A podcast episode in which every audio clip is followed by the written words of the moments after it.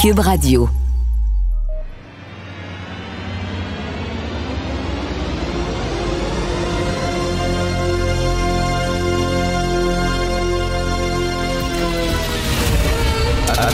Attention, cette émission est laissée à la discrétion de l'auditeur. Les propos et les opinions peuvent choquer. Peuvent choquer. Oreilles sensibles s'abstenir. Richard Martineau. Martino. Un animateur pas comme les autres. Richard Martineau. Cube Radio. He has been told to say it clear, to say it cool. It's over. It ain't going any further. And now the wheels of heaven stop. You feel the devil's riding crop. Get ready for the future. It is murder. Ça, c'est une chanson, c'est une de mes chansons préférées. Je l'écoute régulièrement. Ça s'intitule The Future. C'est de Leonard Cohen, le grand Leonard Cohen, qui a écrit ça en 1992. Pourquoi je vous fais entendre cette chanson-là? Parce qu'il y a des artistes, des fois, qui ont des antennes. Il y a des artistes qui ont des antennes, et tu sais, comme des chiens qui savent qu'il va pleuvoir avant que les gens le savent. Ils sentent, là. Ou ils sentent qu'un train s'en vient alors que nous autres, on ne l'entend pas. Donc, il y a des artistes qui ont des antennes et qui voient les choses venir avant que les sociologues, les philosophes les voient. C'est le cas de Michel Houellebecq. hein. Ses livres sont souvent euh, prophétiques. Euh, il annonce des choses qu'on n'avait pas vues, puis finalement qui, arrivent dans 4-5 ans. C'est le cas de Denis Arcand. Euh, et c'est le cas de Leonard Cohen. Je veux vous parler de cette chanson-là, de Future, qui été écrite, je le dis, en 92, donc il y a 30 ans. Il a tout vu. Il a tout vu. Notre époque, là, ça s'appelle The Future, l'avenir. Puis ce qu'il décrit dans sa chanson, on est en plein dedans. Alors, je vais vous lire certains passages de ses paroles parce que c'est d'abord et avant tout un poète, Leonard Cohen. Puis je vais vous le traduire. Things are gonna slide in all directions, won't be nothing, nothing we can measure anymore. The blizzard of the world has crossed the threshold and it's overturned the order of the soul, qui chante. C'est-à-dire que les choses vont glisser dans toutes les directions, puis on ne, pourra plus rien mesurer. Le chaos du monde va traverser le seuil de votre porte et va mettre sans dessus dessous votre âme. Ce qu'il disait, ce qu'il annonçait, c'est le relativisme. Regardez aujourd'hui. Oh, le Hamas, euh, non, c'est pas des terroristes, il y en a d'autres, des gens, c'est des combattants, ce sont des résistants, c'est comme les choses vont glisser dans toutes les directions, on ne plus rien mesurer. Hein? C'est-à-dire que tout est relatif. Euh, oui, toi, tu dis que c'est des terroristes. Moi, je, juge que c'est des combattants et des résistants. Ce que tu dis, ben, ton opinion vaut la mienne. Il n'y a rien maintenant qui est fixe. Il n'y a rien qui est universel. Euh, oui, toi, tu es pour, euh, tu penses que le voile, c'est un signe contre les femmes. Moi, je juge qu'au contraire, c'est pas un signe contre les femmes, c'est un signe de respect. Ton opinion vaut la mienne. Il n'y a plus rien, il n'y a plus de données objectives tout est subjectif, tout est relatif. Et puis, quand il dit le chaos du monde va traverser le seuil de ta porte et va mettre ta vie personnelle tout à l'envers. Et c'est ça, de plus en plus, on vit dans un monde extrêmement chaotique. Notre boussole morale, notre boussole éthique ne fonctionne plus. On est tout à fait débousselés. Les gens sont perdus. Qu'est-ce qui est un homme? Qu'est-ce qui est une femme? On peut changer de sexe comme on veut, selon nos humeurs. Euh, tout, euh, tout est associé à nos émotions. Il n'y a plus rien de vrai. Il n'y a plus rien qui se tient. Euh, tout est subjectif. Et là, les gens sont de plus en plus perdus. Mais regarde, regardez, les gens sont de plus en plus ces antidépresseurs. De plus en plus, ils ont besoin d'aller voir des psys. On a perdu nos repères. On a perdu. C'est ça. Leonard Cohen décrivait ce monde-là où vous n'aurez plus de repères objectifs tout va devenir subjectif, puis vous allez être totalement fourré et complètement perdu. Écoutez cette chanson-là, c'est magnifique. C'est un portrait totalement sombre et désespéré de l'avenir, mais en même temps sur une musique de samba qui donne envie de danser. hein. Alors lui est en train de danser alors que c'est la fin du monde autour de lui. Et quand tu lis les paroles de cette chanson-là, c'est incroyable à quel point mon cher Leonard a mis le point en plein, le, mis le doigt en plein sur le bobo.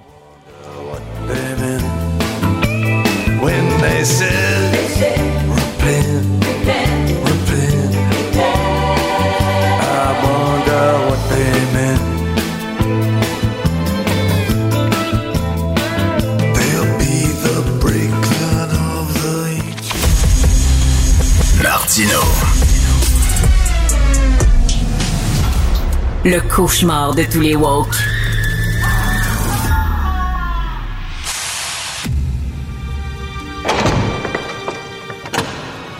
La criminalité, c'est un cycle.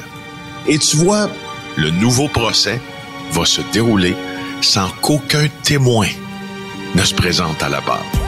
L'histoire des criminels racontée par l'unique journaliste d'enquête, Félix Séguin. Félix, je sais que tu es un grand fan de Leonard Cohen, toi aussi. Moi, quand je veux comprendre mon époque, je lis les paroles de la chanson de Future. Tout est là. Est-ce que tu partages euh, ce point de vue? Écoute, cette, cette, d'abord, cette pièce euh, sur l'album The Future, la pièce titre éponyme de l'album, nous dit tout, justement, Tout. sur cette époque-là. Tu as bien fait de la faire jouer. Elle représente en détail Oui. les oppositions que nous vivons présentement. Euh, franchement, là, je, je- bravo, bravo, c'est très à point. Mais, mais c'est c'est fou en quel point il y a des artistes qui ont des antennes puis qui peuvent voir les choses. C'est écrit il y a 30 ans, Félix. C'est incroyable. Oui, oui, oui. Non, non, je sais, je sais. Euh, écoute, j'ai j'ai euh, et, et j'ai j'ai adoré euh, le billet que tu viens de faire, euh, Richard. J'ai- Et j'ai, je te dis là à quel point je l'ai adoré parce que ça met en lumière chez moi euh, ce fameux mémo là euh, de la CBC à ces à ces journalistes qui disent, Ben oui. euh, qui dit essentiellement que qu'on ne peut pas euh, condamner, euh, non, qu'on ne peut pas accoler le mot terroriste euh, à Hamas. Euh, et- Laisse-moi te dire à quel point je suis renversé pour des raisons très objectives. Je suis même pas opiniâtre là, quand je te le dis. OK?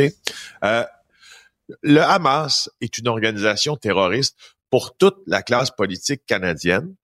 Le Hamas est désigné comme groupe terroriste par le gouvernement canadien, par le gouvernement américain et par d'autres grandes démocraties dans le monde. Alors moi, si je suis journaliste et j'utilise euh, ma jugeote, disons, puis j'utilise ma faculté d'analyse, elle vaut celle d'un autre, ça c'est parfait. Sauf que je vais régler ma pratique, si l'on veut, sur les meilleures méthodes, puis sur les meilleurs enseignements, puis sur un scientifique dirait sur la meilleure science, mais moi je dirais peut-être je vais aligner là, mon, mon contenu sur ce que disent les meilleures démocraties Ben oui. de Hamas. Ben oui. Donc, c'est une prépondérance d'État démocratique qui désigne le Hamas comme étant une entité terroriste. D'accord? Alors, si moi je décide de ne pas accoler le mot terroriste à Hamas, je le fais dans un simple désir de ne pas provoquer ou dans un simple, mais je n'informe plus comme je devrais Exactement. informer. Tu vois? Et comme Leonard disait, on, on peut, on rien, on peut rien mesurer maintenant. Tout est objectif, tout va glisser dans toutes les directions. Et effectivement, moi aussi, ça me fait capoter. Et écoute, un jour, toi et moi, on ira se recueillir sur la tombe de Leonard. Je sais où elle est. J'y vais régulièrement au cimetière juif sur le Mont-Royal. Je sais exactement où elle est. On Ah, ira ben. ensemble saluer notre petit Leonard. Euh, écoute, j'ai très hâte de voir ton balado, d'entendre ton, balado sur Benoît Roberge. D'ailleurs, j'écris sur euh, votre livre hein, aujourd'hui, euh, sur Benoît Roberge, le flic ripou. J'ai eu plein de réflexions là-dessus en disant, quand tu es un flic, puis euh, tu t'enquêtes depuis des années, ou je sais pas, depuis des mois sur un trafiquant de drogue, tu dois dire à quoi je sers, moi? On va l'arrêter, puis il va en avoir deux autres qui vont le remplacer. Puis qu'est-ce que ça donne exactement? Tu dois te poser des questions existentielles comme ça des fois, Félix. Des fois, oui. Des fois, oui. Puis les flics s'en posent aussi des questions existentielles parce que, tu sais, la fameuse phrase là qui est dite, je pense que c'est dans, dans, dans, dans Goodfellas et qui est mise en application, là, tu sais, qui sont les caves euh, entre la personne qui se réveille à 7 heures le matin, qui est prise dans, la circulation pour aller travailler, puis moi qui mène une vie de bombe mais qui me couche à l'heure qu'il veut, puis l'argent pleut sur moi. Ben, euh, les policiers en sont témoins de ça. Puis euh, euh, des fois, quand ils font leur filature, il y en a un qui me racontait justement, tu sais, quand ils sont en train de faire leur filature, puis, puis à un moment donné, ils ont juste plus d'argent pour les suivre parce qu'ils sont toujours rendus euh, à tel ou tel restaurant, des bonnes tables de Montréal, puis tu sais, euh, Eh, Félix, Félix, vins, toi qui aimes le femmes. cinéma, toi qui aimes le cinéma French Connection, quand euh, Gene Hackman il est dehors, là, puis il fait froid à New York, puis il gèle, puis il attend qu'un trafiquant sorte du restaurant, Oui. puis il est dans un beau restaurant 4 étoiles, puis il mange, puis Hackman a son petit Ben, c'est café, puis il le regarde à travers la fenêtre, puis il doit dire, Chris, tu sais, c'est qui le couillon? C'est lui ou C'est moi? ça, c'est qui le? C'est lui ou moi? Donc, les policiers, des fois, ils ont un peu cette réflexion-là, mais, mais Ouais. disons-le, la majorité Ben des oui. policiers que je connais ont, ont vraiment, vraiment. Tu sais, il y a quelque chose dont les policiers sont investis que toi et moi, on peut pas comprendre presque. Parce que le, le, le, maintien de l'ordre, le service, la protection du public. Moi, ceux que je connais, ils sont investis de cette mission pour la plupart, puis c'est difficile de, de leur enlever ça. Ils sont forts à cause de ça, disent Mais c'est des Jedi, mais tu sais, il faut pas qu'il y ait de l'autre côté de la force. Il faut pas qu'ils joignent Darth Vader, mais des fois, ça doit être tentant de joindre Darth Vader, puis il y en a qui, qui sautent l'autre bord de la clôture. Là. Et donc, dans ce balado-là, qu'est-ce qu'on va pouvoir entendre, Félix? Ben, ce qui est intéressant, c'est ce que vous saviez pas, euh, c'est que tout ce qu'on tout ce qu'on écrit dans le livre, ça se reflète dans des enregistrements sonores qui ont été qui ont été faits de, de, de René Charlebois et de Benoît Roberge. Et ces enregistrements-là, vous allez pouvoir les entendre dans la balado. Donc, c'est pas un livre audio, c'est vraiment une balado dans laquelle on a avec Anne-Sophie Carpentier, vraiment travail fabuleux, Éric Thibault, merveilleux, Jean-Louis Fortin, même affaire. Regardez l'ambiance de cette écoutez l'ambiance de cette balado-là. Extrait, s'il vous plaît. OK. René Balloun Charlebois était l'un des hommes les plus recherchés au pays. René Balloun Charlebois, membre en règle de l'équipe de Maurice Momboucher, est en cavale. Depuis un an, il était incarcéré ici, à la prison de la Montée Saint-François à Laval, un établissement carcéral à sécurité minimale. Bien sûr, les, policiers ont eu quelques jours pour euh, tester cette énorme affirmation que Péloquin leur avait lancée au poste de police à Mascouche, que finalement, ben, c'était pas Charlebois qui donnait de l'information au policier Benoît Roberge, c'était Benoît Roberge qui vendait de l'information hautement privilégiée sur les enquêtes policières, sur le délateur, au criminel René Charlebois. Charlebois le dit d'une manière assez invitante pour que le policier le visualise bien, on va faire de l'argent tout en restant au sec. Dans le fond, tu vas faire de l'argent avec nous et tu te feras pas prendre. Et finalement, ce qui ressort de ces conversations téléphoniques-là, c'est que les deux gars se connaissent assez bien. Ils se parlent souvent. On les entend rire, on les entend se traiter de, de beaux bonhommes, comme dans cet appel-là particulièrement. Écoute, je vais écouter ça. Et c'est une des choses les plus fun qui est arrivée dans le monde des médias. On parle souvent de la crise des médias, mais moi dire la popularité des balados. Ça, c'était vraiment, c'est une, grande, une grande chose qui est arrivée dans le monde des médias. J'adore écouter des balados. Dans mon auto, moi, c'est tout le temps des balados que j'écoute et des bons balados comme ça. Ça va être le fun parce que là, on va entendre les conversations téléphoniques, là. Oui, oui, oui, c'est ça. Puis en fait, tu sais, les balados, je suis persuadé que pour la même raison que moi, euh, tu aimes ça parce que non seulement ben, ça te permet d'être euh, diverti et informé, là, euh, dépendamment de ce que tu ce que tu écoutes, mais le format de la balado, c'est-à-dire balado, disons là, des fois c'est c'est 4, 5, 6, 7 épisodes d'une heure là, sur un sujet. Et quand un journaliste obtient des documents sonores inédits, comme dans le cas de Roberge, c'est ce que ça te permet le format de balado, c'est d'entrer complètement dans ton sujet comme auditeur, puis de le vivre un peu à travers les minutes qui découlent. Et dans Robert, dans la balado là sur Benoît Roberge, Richard, c'est exactement ça. À un moment donné, t'es comme, c'est comme si t'étais le petit oiseau entre les deux, puis tu regardais ça comme si t'étais absent de la pièce, mais au fond, t'es là. C'est vraiment spécial. Alors, j'ai très hâte d'écouter ça. Euh, alors, je discutais avec euh, Félix Barnick-Séguin. Euh, je sais pas qui donne les, surnoms. Félix Barnick-Séguin, parce qu'on dit tout le temps Balloon Charlebois. On s'en reparle, les surnoms demain. Bye. Salut. Avis à la gauche. Ben oui, on le sait. Martineau, ça n'a pas de bon sens comme il est bon. Vous écoutez Martineau. Cube Radio. Cube Radio. Cube Radio. Cube Radio. En direct à LCN. C'est l'heure d'aller retrouver Richard Martineau à Cube Radio. Salut Richard. Salut Jean-François. Il faut que je te raconte une anecdote rapide sur l'aéroport Trudeau, OK? Je suis allé à New York le week-end dernier. Alors, je reviens de New York lundi soir. Euh, j'avais laissé mon auto dans le stationnement étagé de l'aéroport. Alors, j'arrive, je mets mes valises là-dedans essaie de sortir du stationnement étagé. Il y a des travaux maintenant. Il y a des travaux partout. Donc, j'essaie de trouver la sortie du stationnement. Là, c'est écrit aller à gauche. Je vais à gauche. Puis là, il y a une pancarte aller à droite. Je vais à droite. Je te jure, à un moment donné, c'est marqué passer par là. J'arrive, c'est un mur. Il y a un mur. Et ils me disent d'aller là, il y a un mur. Alors là, je vois une rampe. Je tourne en rond comme un fou. Je vois une rampe. Je dis, c'est la rampe pour sortir. Je pogne la rampe. Non, il y a des travaux. La rampe est fermée. Là, je tourne, je tourne. Et là, je dis, tabarnouche, on fait comment pour sortir? Et là, je vois une fille qui travaille dans le stationnement. Et là, elle a un dossard jaune. Elle travaille dans le stationnement. Là, je sais pas ce qu'elle fait. Fait je baisse ma fenêtre. Puis je dis, où c'est qu'elle a sorti? Elle dit, je le sais pas.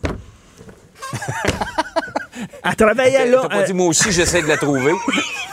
Écoute, je dis, là, là, là, je suis arrivé au Québec. Là, c'est sûr, je peux aux États-Unis. Là, je suis content. Bienvenue au Québec, c'est ça. Alors, elle-même le savait pas. Moi, j'adore les jeux d'évasion. On te donne une heure pour sortir d'un Oui, oui, appartement. Là, ben, écoute, Sauf là, que là, ça te tentait moins. là, ça me tentait moins, effectivement. Alors, c'est ça. C'est comme ça qu'on accueille les gens à l'aéroport Trudeau. Hey Richard, euh, on pourrait dire que c'est frustrant, c'est enrageant, c'est désespérant les problèmes de, de sa clique, le virage numérique de la SAQ. Euh, Ça l'a été pour la clientèle, mais on apprend ce matin que les employés euh, aussi veulent quitter le navire. Ben oui, alors c'est un sondage qui a été effectué par le syndicat de la fonction publique. Là, on sait qu'ils sont en, tu sais, ils sont en période de négociation avec le gouvernement, donc c'est sûr qu'ils veulent mettre un peu de la pression. Mais on dit que les, les employés de la SAC sont totalement débordés parce que ça ne fonctionne pas encore. Le maudit SACLIC, le fameux euh, site SACLIC, ça fonctionne pas. Le gouvernement a dit non, non, non, tout est revenu à la normale. Mais c'est ça qui était peurant parce que la normale au Québec, c'est quand ça fonctionne pas, tu comprends? C'est c'est ça la normale. Donc, quand ils disent tout est revenu à la, à la normalité, ça veut dire ça fonctionne pas. Donc là, les employés sont complètement débordés parce que les gens sont en maudit, appellent, sont en colère, les choses fonctionnent pas. Même eux, les employés, essaient d'utiliser leur propre site et ça ne fonctionne pas. Donc là, je sais qu'il y a des gens qui sont inquiets à la maison, puis qui m'écoutent, puis qui disent là, ça veut-tu dire que Éric Kerr va perdre sa job? Non! Je vous rassure tout de je suite. là, savais. il je est savais toujours. que là. Je me disais, il va me parler d'Éric Kerr. Mais les gens sont inquiets. Va-tu perdre sa job? Il est toujours en place. Il a toujours la confiance du gouvernement. Et non seulement ça, mais je le rappelle, je l'avais dit l'autre jour, le gars qui était à la SAC, quand on a implanté ce site-là qui fonctionne pas, c'est lui qu'il faut s'organiser. C'est lui qui a le mandat de désengorger le système de justice. Donc, tout va bien sur ce côté-là. Ils n'ont pas perdu leur job. C'est comme ça au Québec. Quand ça va mal, on te prend, puis on fait rien que te changer de case et tu as un autre job ailleurs avec d'autres missions parce que tu as tellement bien rempli ta tâche. Donc, on dit que 38% des fonctionnaires de la SAC songent à quitter leur emploi. Ils songent à quitter leur emploi. Pas ceux qui vont quitter leur emploi avec la sécurité d'emploi, avec euh, tous les, les avantages sociaux qu'il y a quand tu es fonctionnaire, mais ils songent à quitter leur emploi. Mais bref, rien ne va plus. Quand ils vont nous dire tout est revenu à la normalité, là, on va être content parce que ce qui est pas normal au Québec, c'est quand ça fonctionne. Mais là, malheureusement, c'est normal. Hey Richard, on a beaucoup parlé de, de- des déboires du Canada sur la scène internationale avec sa diplomatie. Mais là, Joe Biden vient d'organiser un sommet sur ce qui se passe en Israël et le Canada n'était pas invité. Écoute, c'est lundi, un gros sommet en disant qu'est-ce qui se peut, on va essayer de régler la question là, au Moyen-Orient, puis tout ça. Ils ont invité la France, l'Allemagne, l'Italie, l'Angleterre. Ils n'ont pas invité le Canada. Ils n'ont même, pas invité le Canada. Et écoute, il y a des documents euh, du Pentagone qui ont été rendus publics euh, récemment. Et euh, on dit que ben, on se fie de moins en moins sur le Canada parce qu'on trouve qu'il y a des failles au point de vue de la défense. Écoute, on n'a pas pris au sérieux l'ingérence de la Chine dans nos élections. On- L'OTAN dit vous devez en faire plus au Canada. On va couper un milliard de dollars dans le budget de l'armée canadienne. Là, l'OTAN est là. Ben là, on dit que vous devez en faire plus. Vous êtes en train de couper votre budget euh, de défense d'un milliard de dollars. Euh, il y a eu plein de problèmes avec l'Inde, par exemple. On s'est mis l'Inde à dos, etc. Alors là, on nous invite même plus. C'est comme si c'était un petit cul en culotte courte, le Canada, en disant à quoi ça sert de le faire venir puis de l'inviter? Ils sont tout croches. Et, et souviens-toi, euh, Justin Trudeau, quand il avait été élu, il dit « We're back ». On est de retour sur la scène internationale. De retour sur la scène internationale, absolument pas. Moi, je pense que Justin Trudeau, son chien est mort. je pense que son, son, son chien est mort sur la scène électronique. sa scène internationale, il est plus là, il est plus là pantoute. Ouf, ouf, là. Ça fonctionne pas. Écoute, c'est quand même une Celui-là, en tout cas, il a l'air assez mort. Ah, lui, il est mort, mort, mort. c'est ça. Ça, c'est le Canada. Quand, quand la scène internationale, les grands joueurs le pensent au Canada, c'est exactement ce qu'ils voient, là. Tu sais. Ils nous ont même pas appelé. Ça, c'est vraiment insultant. Hey Richard, passe une excellente journée. On se reparle demain. Merci. Salut. Martino. Pour l'instant, nos avocats nous disent que tout est beau.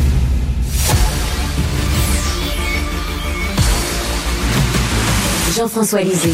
On va juste dire qu'on est d'accord. Thomas Mulcair. Je te donne 100% raison. La rencontre. C'est vraiment une gaffe majeure. Tu viens de changer de position. Ce qui est bon pour Pitou est bon pour Minou. La rencontre. Lisée. Mulcair. Jean-François, hier, Joe Biden a dit qu'il a vu les photos euh, des bébés qui ont été décapités. Il dit, je croyais que c'était une rumeur, mais c'est bien vrai. Je ne pensais jamais dans ma vie voir des photos de bébés décapités. Écoute, tu connais mieux l'histoire américaine que moi, mais j'ai quand même lu quelques livres. Il me semble que George Washington n'a pas fait ça. Il me semble que George Washington avait pas décapité des bébés, à moins, à moins que je me trompe. Là. Écoute, le niveau de barbarie auquel ça donne les terroristes du Hamas euh, est vraiment euh, dans le dans le pire de pire de pire des cas qu'on ait connu. Vraiment, c'est c'est.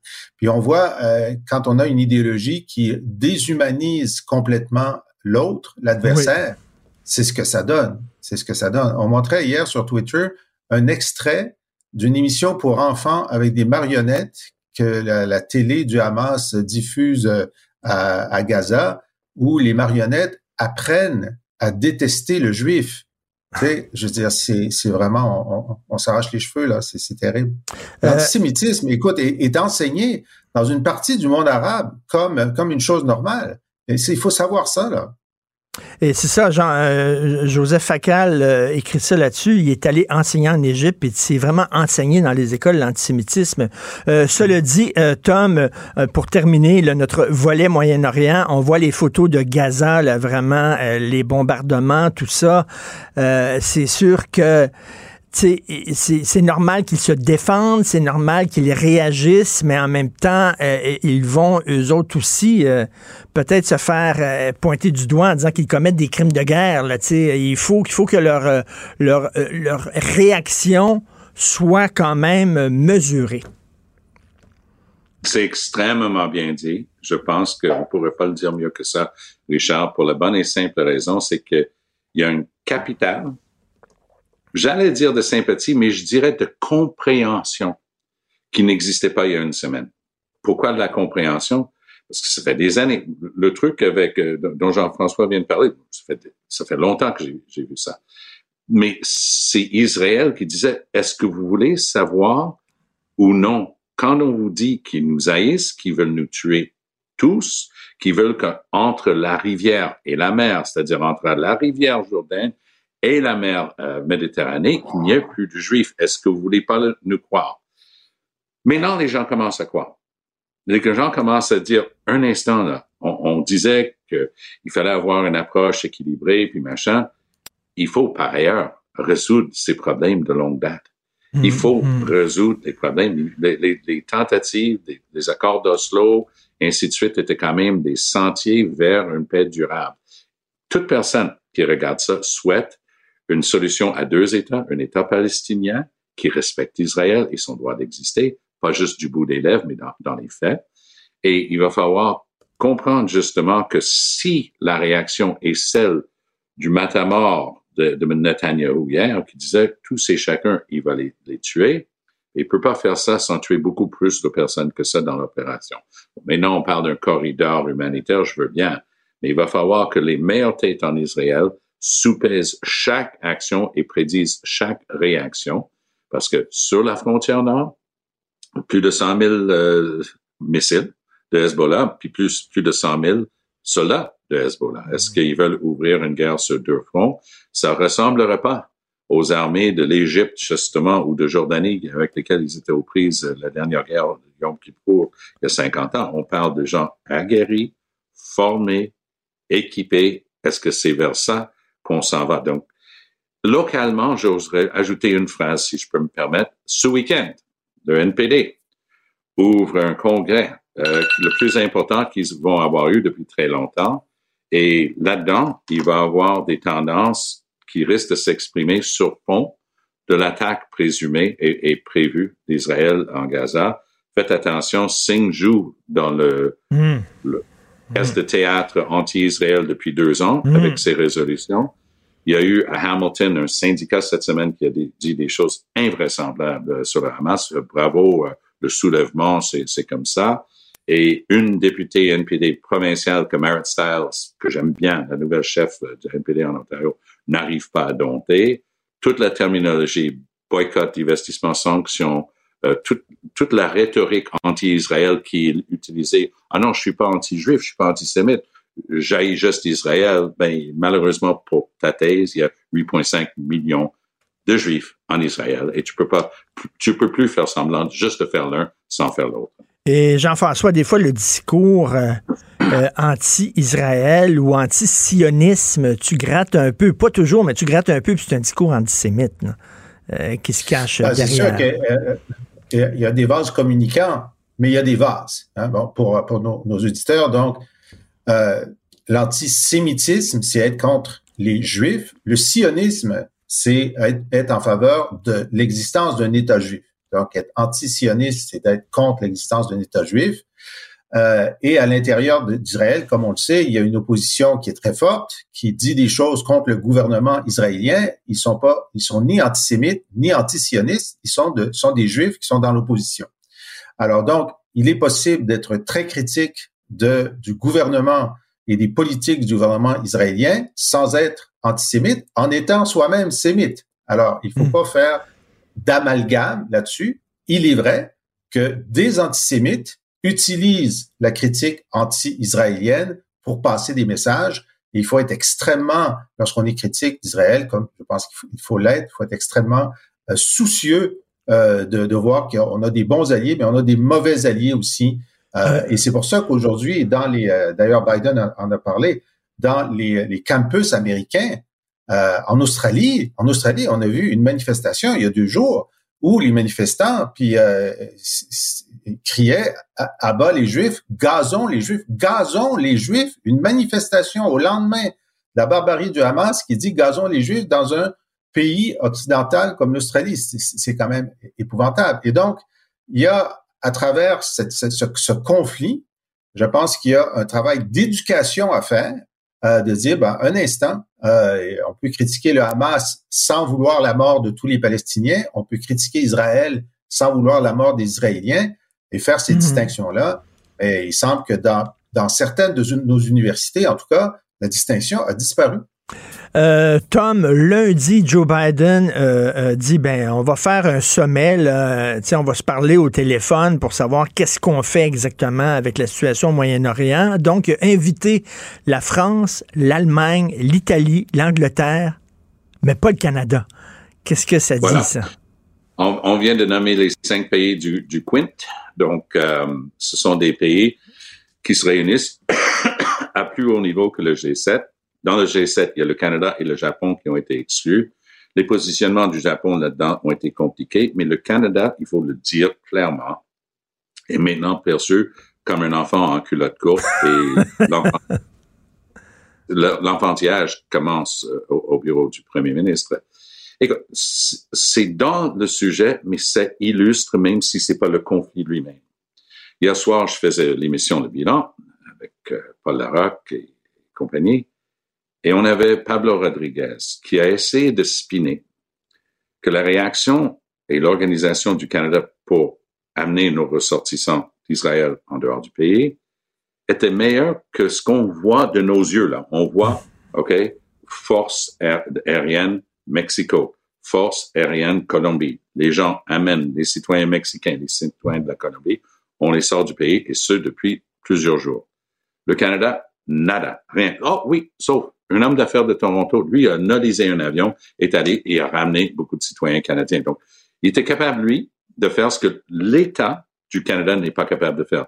Ça illustre, et c'est pour ça que je le donne, c'est une illustration du point auquel on est paumé dans toutes nos relations internationales. Et, et, en, mars, dernière, en mars dernier, je disais dans le National Post, Tom, en mars dernier, on a demandé au Canada de diriger une mission à Haïti, parce qu'on sait que c'est le bordel ouais. à Haïti. Et Justin ouais. Trudeau dit non, non, on peut pas, parce qu'on est trop poigné avec les feux de forêt, on peut vraiment pas. Finalement, c'est le Kenya qui a dirigé cette mission-là. Euh, quand on voit qu'on n'a oui. pas pris au sérieux l'ingérence chinoise au Canada, euh, lorsqu'on voit qu'on s'est mis à dos l'Inde et tout ça, là, nos alliés commencent à dire, mais écoutons, euh, on les invitera pas. Euh, le Canada dans, des gros, dans des gros sommets? On est vraiment perçu comme des ticounes. J'étais attablé avec un diplomate de haut niveau des États-Unis au cours des dernières semaines. On avait une série de sujets dont il voulait parler, mais on est arrivé sur le militaire au Canada. Et ça, c'est pas un gars belliqueux, c'est un gars très équilibré. Mais il dit, vous n'êtes plus pris au sérieux. Il dit, vous, vous, il dit, on aurait tragiquement besoin de forces armées sur le front, par exemple, des États baltes, baltes euh, Lettonie, par exemple, l'Estonie. On a déjà quelques éléments là. Dit, on pourrait même pas ajouter de manière significative. On n'a plus rien. Et on a prévu de couper un milliard dans les budgets planifiés de la défense nationale. Donc, le. Canada est, est, perçu comme un, un enfant d'école qui essaie de jouer dans la Ligue des grands. Et Jean-François, quand le Justin Trudeau dit « We're back euh, », qu'est-ce que... ça fait longtemps qu'il l'a pas dit, il a dit ça en 2015. euh, écoute, euh, moi, je trouve ça très désagréable, euh, ce qui est en train de se passer, parce que c'est tout, tout, tout, est vrai là, dans ce qu'on vient de dire. Puis euh, effectivement, euh, euh, la présence canadienne dans le monde est, est, est, amoindrie depuis que Trudeau est là. puis il n'y a pas de bonnes explications, sauf l'absence de volonté politique. Et sur Haïti, moi je pense que le Canada avait raison de ne pas s'en charger parce que c'est un, une, une mission qui est impossible. mais quoi qu'il en soit, de chacun des cas particuliers, euh, le Canada est un des lieux, un, des pays où il y a la plus grande diaspora juive au monde, hein, un des cinq premiers. Euh, et euh, sur la question d'Israël, la position du Canada a été très très ferme. Euh, le Canada est un acteur mineur, mais un acteur constructif. Et là, ne pas appeler le Canada. Il y a quelqu'un à la Maison Blanche qui a dit on va appeler le Quinte. On sait qu'on a des problèmes avec le Japon ben, on pourrait appeler le Quinte plus le Canada, parce que dans, dans le Quinte, il y a l'Italie, franchement, l'Italie, tu sais, euh, avec, avec une, une premier ministre d'extrême droite. Bon, mais on va inclure l'Italie, mais on fait exprès de choisir le forum où le Canada n'est pas présent. Ça, c'est un voilà. choix politique, là. Hein? Je veux dire, ils ont décidé oui. de faire une gifle au Canada. Et puis moi, je dis, après ce que le Canada a fait en Ukraine, je veux dire, s'il y a un truc où on peut dire que Trudeau et Freeland et Joly ont bien travaillé. C'est notre participation à l'Ukraine, qui est la principale affaire internationale de, de la décennie jusqu'à euh, jusqu'aux événements de la fin de semaine. Je trouve que euh, le Canada ne méritait pas d'être snobé par la Maison Blanche dans un moment où euh, il aurait pu ajouter sa voix. Et franchement, je trouve ça désagréable de la part de la Maison Blanche. Mais ben, par ailleurs, euh, on, on, croit dans ces autres pays de la quinte. Euh, je l'ai prononcé en anglais tantôt. Euh, dans ces autres pays, on croit que le Canada n'est pas fiable, notamment au niveau du secret du renseignement. Ça, oui, ça, mais là, c'est un communiqué conjoint. C'est un communiqué conjoint de, de, de, de, bons souhaits pour la suite des choses. Qu'est-ce que ça coûtait, Eh bien, justement, on n'est pas dedans. Et c'est leur manière de dire mmh. qu'on n'est pas dedans. Puis sur ouais. l'Ukraine, ouais, je vais quand même permettre de dire ceci on regarde le ministère des Affaires globales. Hey, c'est-tu ronflant comme titre? C'est plus les extérieurs. Le Canada, fort de ses 40 millions de personnes dans un monde de plus de 8 milliards, nous, on a un département des affaires globales. On va s'occuper de la planète toute entière. En plein guerre illégale de Russie contre Ukraine, le Canada fait une chose qui brillait bien, favorable. C'était on a dit que c'était des crimes de guerre de cibler ouais. des civils. On a dit que c'était des crimes contre l'humanité. Qu'est-ce que les génies à Global Affairs ont fait à Ottawa? Ils ont envoyé des hauts fonctionnaires du des affaires mondiales ah. à les festoyer en buvant du vodka et en mangeant du caviar avec les Russes la même semaine où ils ont dit que c'était des crimes de guerre Et j'ai validé, j'ai parlé au plus haut, niveau. J'ai dit, qu'est-ce qui vous est passé par la tête d'envoyer des gens soyez à l'ambassade russe à Ottawa? Mm. Réponse, vous savez, on a un devoir vis-à-vis de nos diplomates dans tous les pays, y compris en Russie. Si on est trop en porte-à-faux avec les Russes, mais ben, ça risque d'aller mal pour eux autres. J'étais obligé de me pincer. Je dis, est-ce que vous avez découvert qui est le gêné ou la gênée, c'était la gênée, qui a décidé d'envoyer ces personnes? Oui, on sait qui a pris la décision. Et je dis, cette personne-là ne travaille plus pour vous autres. Non, non, non, non, il va rien lui arriver. Donc, c'est ça, là, le, type qui est le sous-ministre des Affaires. Il est allé, il est allé en, commission parlementaire. Quand j'ai regardé ce gars-là, je me suis dit, OK, la personne qui a nommé ce, ce gars-là, sous-ministre aux Affaires globales, cette personne-là devrait être congédiée avant lui, mais lui, il devrait plus être là-dedans non plus. Ça n'a plus de bon sens. Euh, Jean-François, euh, est-ce que tu crois au virage nationaliste du Parti libéral du Québec? Alors, j'ai lu le rapport hein, hier avec beaucoup d'attention. D'abord, je peux dire que d'un point de vue libéral, mais là, Thomas sera, sera meilleur que moi pour dire ça, c'est un bon document libéral pour 2023. Euh, moi, je vais donner le point de vue péquiste après Jean-François. D'accord, parfait, excellent. Euh, et, donc, euh, c'est sérieux, il y a beaucoup de travail, il y a une tentative d'actualiser les choses. Évidemment, la mission est très, très difficile, puis ça ne va pas convaincre des gens qui sont à l'extérieur du corridor idéologique libéral, mais si tu es un libéral qui attendait quelque chose, tu peux être tu peux être content du, du document. Maintenant, qu'est-ce que ça veut dire? S'affirmer. Alors, affirmer la nation, ça veut dire quoi? Ils ont trouvé l'idée d'avoir une constitution québécoise, qui n'est pas une mauvaise idée, mais qu'est-ce qu'ils vont mettre dedans, à part le fait qu'elle existerait? Ils vont mettre l'interculturalisme pour affirmer la différence avec le multiculturalisme, très bien. Ça va, ça va pas passer comme une lettre à la poste au Parti libéral, mais quand même, donc euh, il y a un certain courage là. Et euh, mais ils vont enchasser les droits collectifs des Anglo. Alors le droit de euh, euh, de, contrôler leurs institutions. Moi, j'y suis favorable, mais quand même, c'est fort de voir ben, quelle, quelle mesure pour le français est prise en équilibrant ça. Ben là, ils ont vraiment pas réussi. Je sais pas combien d'heures ils ont discuté. Euh, ils font une très belle euh, démonstration de la difficulté du français au Québec, mais ils débouchent sur une seule mesure, une seule, de dire qu'il faudrait que les entreprises qui ont des programmes d'éthique et de diversité et tout ça ça, inclut là-dedans la promotion du français. Alors, c'est assez pâle comme proposition, et d'autant que par ailleurs, ils se disent extrêmement euh, préoccupés par la crise du logement. Ils proposent une loi contre l'inflation et pour le logement, mais ils disent en même temps, il faudrait suivre la progression démographique du reste du Canada pour garder notre poids au sein du Canada. Ça, ça veut dire doubler l'immigration. Alors, où est-ce qu'ils vont les loger? C'est pas clair. Alors, j'ai l'impression d'avoir pris de la drogue ce matin parce que Jean-François Lisée qui défend le bilan du Canada sur la scène internationale et le rapport du Parti libéral du Québec. Alors, euh, et là, le point de vue péquiste par, par Tom. Vas-y, Tom. Ben, le, le, PQ va noter avec intérêt que la bannière euh, de, de la Gazette aujourd'hui a donné le titre suggéré par les libéraux. Les libéraux vont défendre les droits de la communauté anglophone. Donc, ça, c'est un coup réussi. Je me permettrais quand même de situer la démarche parce qu'on est en amont d'une course à la chefferie. Donc ça, c'est un portrait de la situation après des centaines et des centaines d'heures de rencontres avec les militants du Parti libéral à travers le Québec. Donc ça, c'est ce que eux ils mettaient sur la table. Maintenant, qu'est-ce que vont faire le, les candidats? Euh, pour la chefferie du Parti libéral. Est-ce que ça les contraint? Rien du tout.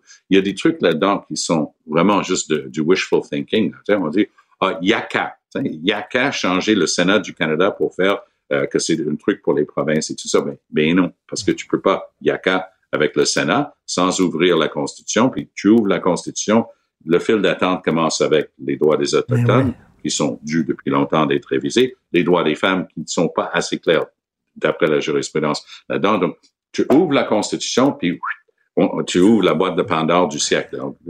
moi, je, je, présidais, j'étais chef d'un parti qui voulait se débarrasser du Sénat tout court. Mais la réalité, c'est qu'on savait très bien que ouvrir la Constitution, c'est tout ce que je viens de mentionner. Il y a des éléments là-dedans, moi je trouve ça assez insipide, mais ça serait quand même une manière de dire, on a fait le portrait de ce que veulent ou pensent les gens du Parti libéral. Là-dessus, ça aurait une certaine utilité, mais ça a zéro force contraignante et ça ne saurait dicter quoi que ce soit aux instances du Parti. Je pense qu'on peut citer euh, Dalida, Dalida, parole, parole, parole. Non, non, c'est trop facile, c'est trop facile. Non, non, moi, je que le péquiste Mulcair est beaucoup trop dur avec ce document. le document, le document, on peut pas demander au document de faire plus que ce qu'il devait faire. Il devait actualiser la pensée libérale. Et sur la question des changements constitutionnels, c'est sûr, on sait que c'est extrêmement difficile, puis ça arrivera peut-être pas de notre vivant, puis on va vivre très vieux. Mais si dans un document de, fond, tu ne dis pas ce que tu veux changer dans la Constitution, ben là, arrête de jouer. sais. Alors, ils disent deux choses. Ils disent oui, moi, je, suis d'accord avec ce qu'ils proposent sur le Sénat. Si j'étais fédéraliste, je dirais oui, pourquoi pas. Et aussi, ils disent, ben nous, on veut pas seulement Mitch, on veut Mitch plus. On veut plus la société distincte, on veut la nation. Alors moi, je salue quand même le fait que s'ils n'en avaient pas parlé, on aurait dit, ben là, ils abandonnent tout espoir de réintégrer euh, la loi constitutionnelle, mais non, ils l'abandonnent pas. Ils disent, ils disent pas que ça va arriver dans cinq ans, mais s'ils le disaient pas, ce serait pire. Ben, merci à vous deux. Euh, je rappelle que je parlais avec Jean-François Lisée, ancien chef du NPD, et euh, Thomas Mulcair, ancien chef du PQ. Merci, merci à vous deux. Salut. Joignez-vous à la discussion. Appelez ou textez le 187 Cube Radio 1877 827 2346. Je te rappellerai que 1,3 milliard, 44 milliards de dollars. C'est beaucoup, beaucoup d'argent. À partir de cet événement-là, il y a eu un point de bascule. Un directeur de la section argent, pas comme les autres. Yves Daou. Si j'avais un char, ça changerait ma vie. J'irais me promener la, la Gaspésie. si j'avais un char. un char. en tout cas, pas si j'avais un Honda Civic, hein? Eh, écoute, non, mais, mais en fait, ça serait bien que tu aies un Honda Civic ou un Acura parce que tu pourrais gagner des sous, Richard, parce que c'est ça l'enjeu de, de ce matin. S'il y a un recours collectif qui a été déposé en 2022 et qui a été autorisé contre Honda, euh, puis tous les Québécois qui possèdent un Honda Civic construite entre 2006 et 2013 ou un Acura CSX construit en 2006 et 2011, à cause de problèmes de peinture, écoute, ils ont le droit, si tu réclames, 2675 pour refaire toute ta peinture ou tu as le droit de le prendre en argent à 1655. Sauf que Richard, ça, il fallait que tu déposes en mars 2023 ta demande. Mais ce qui est intéressant, et là, c'est pour ça qu'on a un article ce matin, c'est que tu as le droit de contester. Mettons que à la fin de mars, la, compagnie qui est Pricewaterhouse, qui gère le recours collectif là, pour, pour Honda, devait t'envoyer qu'il confirme puis t'envoie l'argent. Sauf que beaucoup de gens ont eu des ce qu'on appelle des rejets. Ils n'ont pas accepté le document, etc. Et là, si tu as ce document-là, tu as 30 jours pour pouvoir euh, répondre. Et donc là, tu as des chances de gagner ton, ton petit gros lot là, de, de, qui peut être en moyenne jusqu'à 850 dollars. Or, euh, un exemple de tout ça, c'est euh, on a parlé à Diane Duguay, qui a 70 ans. Elle a un Honda Civic de 2012. Écoute, c'est une adjointe administrative, là. Elle connaît toute sa paperasse. Elle est bien organisée, la dame. Et là, imagine-toi, il manquait un bout de papier, puis c'est pour ça qu'elle a été rejetée. Et là, la, question, c'est qu'elle a eu la, la lettre de rejet, sais tu quoi? Qui était signé du 11 septembre, mais elle l'a reçu le 18 septembre. Fait qu'il restait seulement 30 jours, donc jusqu'au 11 octobre, pour contester ça. Donc, euh, d'une certaine façon, là, euh, mettons que Honda a réussi, dans le fond, à étirer le délai et finalement, il n'y a pas droit. Mais hmm. tout ça pour te dire qu'on a écrit cet article-là pour montrer aux gens que souvent, quand tu t'occupes de tes affaires, tu peux, tu peux déjà contester avec les bons documents puis avoir euh, ton, montant d'argent. Euh, j'aime ça quand tu dis quand tu t'occupes de tes affaires. faut s'occuper de tes affaires. faut regarder ça, là, tu sais. Richard, rappelle-toi le recours collectif, là, tu t'en rappelles, qui avait été autorisé contre Desjardins. Tu pouvais avoir là, 95 dollars là, en, répondant rapidement à un petit formulaire en disant j'ai passé tant d'heures sais, ou tant de minutes pour euh, euh, contacter TransUnion ou Equifax, et tu recevais 95 dollars dans ton compte de banque. Donc, ça vaut la peine des fois de regarder ces recours collectifs-là. Il y en a un sur Apple actuellement pour les claviers défectueux. Là. Euh, écoute, tout le monde a, au moins la moitié de la population a probablement un, Mac. Là. Donc, tu peux obtenir déjà des montants d'argent. Donc, quand tu suis un peu les recours collectifs qui ont été autorisés, Richard, tu peux te faire un, bon, tu n'en fais pas un job à temps plein, là. Mais souviens-toi, euh, Yves, à moins que je me trompe, corrige-moi si je me trompe, mais il n'y avait pas eu l'histoire du cartel du pain à un moment donné, puis on faisait pas. Ben oui. Il y avait un recours collectif pour ceux qui avaient acheté du pain à l'épicerie. oui, le bon 5 que tu recevais par la poste. Mais si tu t'occupes de ça, là, des fois, c'est facile à faire. Dans ce cas-là, il est un peu plus compliqué parce qu'il faut que tu fasses des preuves. Tu envoies ben ta, ta, photo de ta peinture qui est délaminée. Là. Euh, ben, en tout cas, t'achètes une minoune Honda Civic là, qui est tout croche là, à 500 pièces. Puis là, tu peux avoir 1000 euh, pièces. pas payé, tu fais 500 pièces mais c'est quand même un recours collectif, Richard, de 27 millions de dollars. 27 millions. Honda a mis 15 euh, millions de dollars de côté déjà, là, sûr là, que, euh, que les, qui est prêt à, à, payer. Puis il y en a seulement 12 millions qui a été jusqu'à dépenser. Donc, tu as un bon petit 3 millions qui est disponible là, si les Québécois se bougent pour contester. Écoute, c'est très intéressant encore de Michel Gérard. Est-ce qu'il faut euh, davantage imposer les riches? En fait, Richard, ça revient souvent, tu sais, la chaire de, de, l'Université euh, Sherbrooke en fiscalité. Là. là, il y a un rapport qui est sorti sur les inégalités au Québec euh, qui a été revisité pour les données là, qui portent sur presque 37 ans, ok, de 1982 à 2019. Et ce qui est fascinant, Richard, c'est que là, tu as vraiment important en 2019 de la réalité des revenus annuels euh, des, des, gens. Et donc, le 1 OK, représente actuellement 12% de l'ensemble des revenus. Les 1% les plus riches ont 12% de tout l'ensemble des revenus annuels dans, euh, en 2019. Les 10% les plus riches, ils ont 40% de tous les revenus. Donc, ce qui est intéressant, c'est que le reste, qui est 89 ont, 61% de l'ensemble des revenus. Et ce qui est encore plus euh, intéressant des, données, c'est que les plus pauvres, les 50% euh, les plus pauvres, ont augmenté seulement de 6% leur revenu, mmh. pendant que ceux qui étaient le 1% plus riches et les, les tops, là, avaient augmenté entre 54 et 124% sur cette période. Donc, le fossé, donc, le fossé entre les riches et les pauvres est en train de s'approfondir puis s'élargir. Oui, puis pas juste ça, c'est que tu, tu avec l'inflation, puis avec la diminution, tu comprends-tu, les, les, hausses de salaire sont moins élevées. Euh, donc, puis l'inflation est en train de gruger le pouvoir d'achat. C'est clair que ces inégalités-là vont continuer à exister. Écoute, le, le, revenu annuel moyen là, de ceux qui sont font partie des 10% plus riches est 178 000 au Québec. Ceux qui sont le top, là, dans le top des 1% c'est 554 000. Et le reste, là, le revenu, tiens-toi bien, euh, Richard, le revenu annuel moyen au Québec pour les 61% qui restent, là, c'est 31 811. Fait que tu vois les écarts. Mais là, comment tu comptes ces écarts-là? Ben c'est ça. Michel, Michel, il dit le réflexe. Il y a des gens qui vont dire, ben, il faut imposer l'avantage les plus riches. Et Michel, évidemment, fouille dans les chiffres, etc. Puis il dit non, ce qu'il faut, c'est aider les plus démunis. Aider peut-être les gens qui sont plus pauvres plutôt que de taxer les plus riches. Oui, puis moi, je pense que ça passe beaucoup par la fiscalité, par le soutien des revenus. Tu sais, je me dis des fois, là, par exemple, quelqu'un qui gagne 558 000 par année, là, tu penses-tu que lui, là, d'aller acheter quelque chose, puis il voit la TPS, ça le dérange beaucoup? Pas du tout.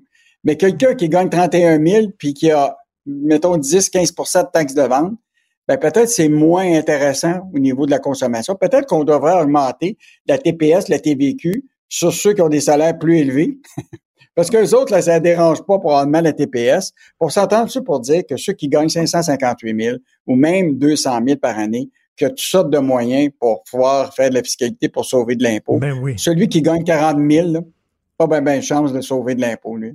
Et quand on impose trop, de toute façon, hein, quand il y a trop d'impôts, à un moment donné, euh, ben il y a moins d'argent qui rentre au gouvernement parce qu'il y a des gens qui disent, ben là, ça vaut pas la peine de travailler, je suis trop imposé. En tout cas, bref, il dit ce qu'il faut, c'est pas vraiment s'attaquer en haut, mais c'est vraiment mm. aider les plus bas, ceux qui sont en bas de l'échelle. Lisez ça, c'est très intéressant. Michel Girard, aujourd'hui. On se reparle demain. Yves, merci beaucoup. OK, salut. salut bye. Confrontant, dérangeant, divertissant. Richard Martineau, il brave l'opinion publique depuis plus de trois décennies. Bonjour tout le monde, bienvenue chez moi. Aujourd'hui, je vous montre comment faire vous-même à la maison la culture bactérienne qui sert à faire les fromages bleus. En fait, la technique est relativement simple. On va faire moisir du pain mais sous contrôle. Ça, c'est Fred, le fromager. Pendant la pandémie, il y a des gens qui ont commencé à faire du pain chez eux. Puis ils ont tripé parce que ça sent bon. Si tu rentres chez toi, ça sent le bon pain chaud. C'est extraordinaire. Tu sens le pain du four. C'est fantastique. Alors là, si vous voulez aller une étape plus loin, il y a Fred, le fromager urbain. Euh, lui, il a sa chaîne YouTube. Écoutez, 59 000 abonnés de partout sa planète. Il y a des Français qui l'écoutent comment faire votre fromage chez vous? OK, là, le pain, ça marche? Voulez-vous mettre du fromage sur votre pain? Vous pouvez faire du fromage dans votre sous-sol ou chez vous, dans votre 3,5. Fred, le fromager, est avec nous. Salut, Fred. Bonjour Richard. Hey, écoute, d'ailleurs, bravo, hein, 59 000 abonnés sur ta chaîne YouTube, un petit Québécois qui montre aux Français comment faire du fromage, c'est bon. Euh, ben oui, il faut le faire. Ils vont nous montrer à jouer au hockey bientôt, les Français. ça, ça m'étonnerait. écoute, euh, Fred, tu fais du fromage dans ton sous-sol, ça doit sentir le swing dans la maison, toi, là. là. Non, pas tant que ça. Ben, il y a une raison pour laquelle je fais ça dans mon sous-sol aussi, mais pas si pire. Il y a différents styles de fromage, puis on peut s'en sortir avec, euh, avec des bonnes relations euh, familiales. C'est ça. Il faut que tout le monde soit sur la même longueur d'onde. Euh, Fred, je t'entendais un extrait de ta, de ta chaîne YouTube où tu fais du bleu. Moi, je suis un fan fini du fromage bleu. J'adore ça. Mm-hmm. On peut faire ça à la maison. Ben oui, c'est ça qui est, qui est, surprenant. On a besoin de, de lait, on a besoin de transformer ce lait-là. Le, fromager a un rôle plus de superviseur, parce que c'est vraiment des micro-organismes qui vont faire le travail pour nous. C'est juste une question de durée, de température, puis de, quelques techniques pour, euh, pour, pour, y arriver, mais c'est euh, c'est possible. Écoute, je me dis, s'il y a des gens qui font leur propre bière à la maison avec du houblon, puis tout ça, puis tu peux faire ta bière, puis tu ben peux faire ton pain, pourquoi pas ton fromage? Ça prend combien de temps la gestation d'un fromage entre le, début, la première étape, puis jusqu'à temps que tu le, tu le coupes puis tu le manges? Ça dépend des styles. Il y en a qui peuvent se consommer la même journée, le lendemain, mais la journée de la recette, on doit compter environ trois, un bon trois heures habituellement là, pour faire euh, toutes les étapes, séparer, ben, faire cailler notre lait, le trancher, le, faire un peu euh, réduire, expulser ce qu'on appelle le petit lait des grains de, de on, ensuite drainer le tout. On peut parler d'environ une demi-journée, là, trois heures. Ensuite, si le fromage doit être mis sous presse, euh, quand on pense à un bloc de cheddar, par exemple, euh, c'est tout ça, ça a été pressé dans un moule. Euh, ça peut durer 24 heures le temps de presse. on n'a pas à être là constamment à regarder goutte après goutte le, liquide qui sort de, notre bloc sous presse. Puis ensuite, ben, l'affinage comme tel, ça peut être un mois, trois mois, douze mois où j'ai des j'ai des cheddars dans mon frigo euh, qui sont en affinage depuis euh, presque trois ans. OK, tu laisses ça pour l'affinage, tu mets ça dans ton frigo ou tu mets ça sur des, euh, ah. sur des rayons dans ton sous-sol, des rayons ben, C'est un frigo qui doit être maintenu à une certaine température parce que pour que l'affinage se produise puis vraiment contribue là, à l'amélioration, c'est ce qu'on souhaite du produit, ça doit être à une température entre 10 et 12 degrés Celsius. Si on paramètre notre frigo de cuisine pour ça, ben, on va tout scraper notre, notre inventaire dans notre frigo, là, donc ce sera pas j'ai un frigo euh, à part dans mon sous-sol, comme tu as fait référence tantôt, euh, qui lui a un contrôleur de température externe, puis tous mes fromages sont là-dedans, la température est bonne, puis j'ai pas à me soucier de perdre mes autres euh, aliments. mais quel genre de fromage on peut faire à la maison? Ben, à peu près tout. Hein? Il y a des, euh, des styles euh, comme euh, les croûtes fleuries, camembert, brie, des, hmm. des, chèvres qui sont affinées aussi à croûte fleurie. on peut faire, j'ai des, vidéos sur ma chaîne sur le halloumi, le fromage à griller. ça, c'est vraiment ben, un hit pendant l'été. Ça prend une journée à faire, puis le lendemain, on n'a pas besoin de culture bactérienne pour ce fromage-là, seulement de la présure. La présure, c'est ce qui sert à faire coaguler le lait mais à une certaine époque, la présure, on retrouvait ça dans des dans la pharmacie, mais ça, ça devait euh, se perdre parce que les gens les achetaient plus. Donc là, il y a des magasins spécialisés en ligne, mais ça, ça, se fait bien. Puis sinon, ben, pour continuer sur ta question, comme je disais, cheddar, euh, des styles parmesan, des goudas. Ben des, voyons donc, des goudas. Des, des fromages à croûte lavée à la bière. Euh, de, la créativité euh, peut, peut, peut nous envoyer dans plein de directions. Mais là, c'est-tu comme, tu sais, un, un mononcle qui fait du vin dans son bain, puis il, il t'invite à la maison, puis tu goûtes ça. Ah ouais, c'est ouais, bien bon, c'est bien bon, mon oncle.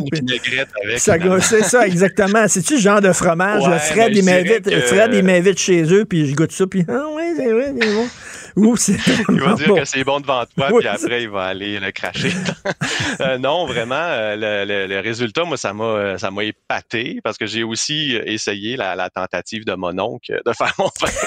puis effectivement, là, tu sais, euh, on est confronté à des produits euh, beaucoup plus supérieurs sur euh, sur les tablettes des magasins. Mais le fromage, on peut atteindre des niveaux là très intéressants.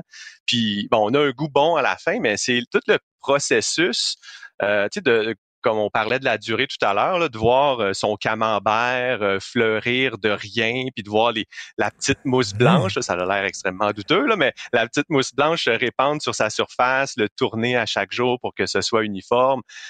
Au-delà de, oui, le goût est bon à la fin, mais quand on le tranche, puis qu'on le sert, puis qu'on le consomme, on a tout ce bagage-là derrière nous. Fait qu'on dirait que quand ça touche nos papilles gustatives, ça, ça explose. C'est une aventure, c'est la fin. Euh, puis on, on, a vraiment un gros sentiment de, de satisfaction. Attends une minute, tu me donnes bon. envie de manger du fromage un matin, toi. Là. Mais qu'est-ce qui t'a amené à faire ça, Fred? C'est-tu par souci d'économie ouais. ou quoi? C'est quoi?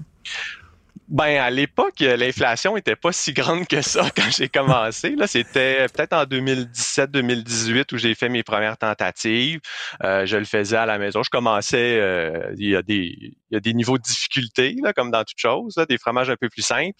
Euh, puis ensuite, euh, bon, je, ça faisait peut-être deux ou trois ans que je le faisais avant la pandémie. On me posait parce que quand tu poses, quand tu dis que tu fais ça, les gens te demandent comment. Ben. Euh, puis bon, je leur expliquais, comme je t'explique aujourd'hui, mais dans il y a des choses qui s'expliquent mieux dans une vidéo. Fait que j'ai publié une première vidéo sur YouTube pour partager le lien euh, par paresse. Je voulais pas l'expliquer à 40 personnes euh, de façon indépendante. Je l'ai juste mis un lien. Euh, vous avez des questions, allez voir là. Ma famille, mes amis. Puis bon, YouTube, c'est quand même c'est poussé à un auditoire super large. Fait que là, j'avais des gens de, de d'Algérie qui recommandaient mes vidéos, de France, Belgique, Suisse, euh, de, de, partout dans le mode du Québec, bien entendu. Puis là, ben, ça m'a donné vraiment la, la, la, motivation de poursuivre. Là. Euh, puis moi, je suis pas un expert, là, loin de là. Fait que je fais des erreurs. Puis au début, notre ego étant ce qu'il est, on tente de gommer un peu nos erreurs, mais quand je faisais ça au début, j'avais je générais comme aucun contenu parce que je, je, je détruisais tous euh, mes vidéos parce que il y avait tout le temps une petite erreur. je me suis dit bon, euh, on va on va juste montrer toutes les erreurs, on apprend nous-mêmes de ben nos oui. erreurs, puis on apprend aussi des erreurs des autres. Ben c'est génial, mais écoute, 59 000 abonnés, puis ça monte, ça monte. Toi, j'imagine tu as, une job, c'est pas ta job, là, tu travailles. Euh, est-ce que est-ce que tu pourrais avoir à un moment donné, est-ce que tu songes à partir ta propre fromagerie puis pouvoir vendre ça? Quoi que tu vas, avec les règles du MAPAC, ça doit être dur en maudit, là. Exact. Puis on est chanceux au Québec là, d'avoir des fromageries euh, exceptionnelles. Moi, j'ai pas de formation de fromager comme tel non plus. Euh, de faire de mon métier, euh, publier des vidéos, faudrait vraiment que je monte d'un cran, euh, que, que, je commence à vendre, euh, publier un livre, des choses comme ça. Puis je suis, je suis pas vraiment là. J'aime ça comme un hobby.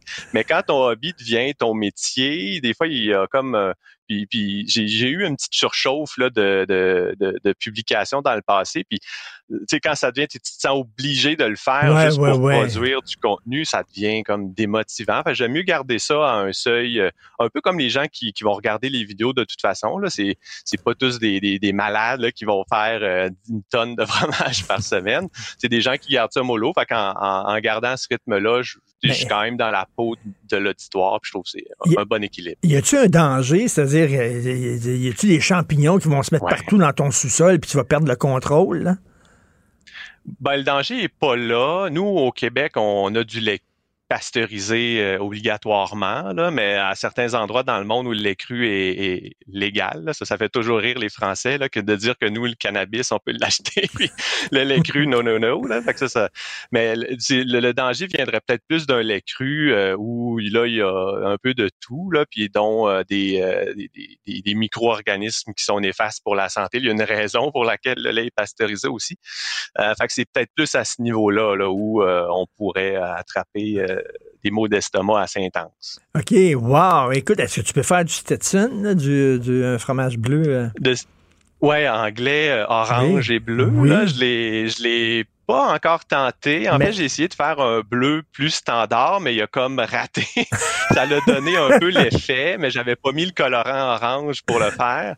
Euh, tout se fait dans le fond. Ben c'est une question de, de, de, de sèche, de sécheresse du cahier, puis de comment on le forme, comment on le presse, à quel poids. Euh, euh, ben, écoute, euh, puis ta, ta, passion pour le, fromage se transmet dans tes vidéos, puis c'est ça qui est le fun, c'est que tu dis, moi, je suis pas un expert, là, je suis comme vous, je peux me tromper, puis tout ça, là, fait que, tu sais, c'est pas comme, euh, écoutez, on, on, on, peut s'identifier à toi, finalement, tu sais. Si je me lance, mettons, en faisant du fromage, ben, si Fred est capable de le faire, je devrais être capable de le faire moi aussi. C'est un peu ça que Exact, c'est ça. Donc, en toute modestie, c'est ce que je dis aux gens, tu sais, oui, vous allez faire des, des erreurs au début, c'est normal, penser que la parce que quand on fait chauffer notre lait, euh, on n'est pas habitué de suivre la thermomètre, au thermomètre un liquide qui monte en température. Des fois, on l'oublie un petit peu, on revient, on est 10 degrés trop haut.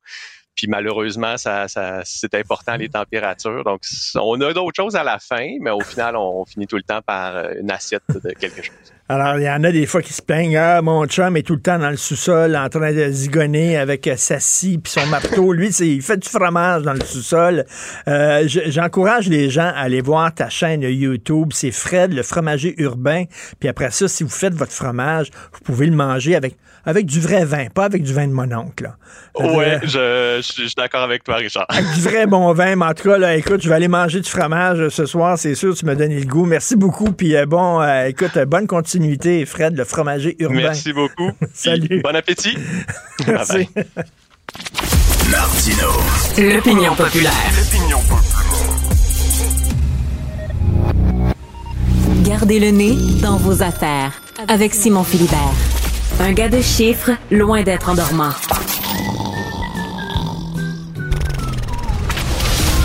Pour savoir et comprendre l'actualité économique qui touche votre portefeuille, à vos affaires, en direct sur LCN et Cube Radio, tous les jours en semaine dès 18h30 ou en tout temps en balado sur l'application Cube et le site cube.ca, section radio.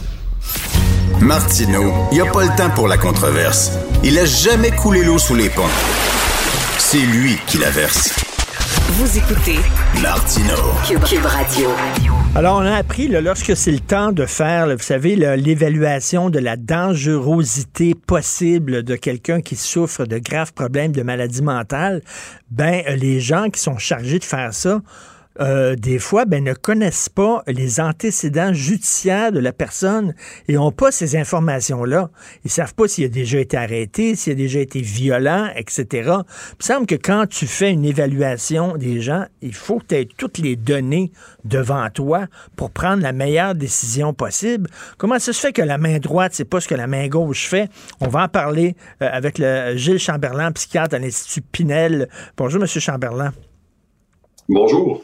Ben c'est ça. Donc, on fait. Est-ce qu'il faut le garder cette personne Est-ce qu'il faut garder cette personne-là? Est-ce qu'on peut la laisser euh, euh, libre dans la rue? Euh, Il me semble qu'il faut savoir si c'est quoi les antécédents judiciaires. Ben là, ça a l'air que c'est confidentiel. C'est un peu particulier quand même que ces gens-là qui doivent évaluer des patients comme ça n'ont pas accès à ces données-là, M. Chamberlain.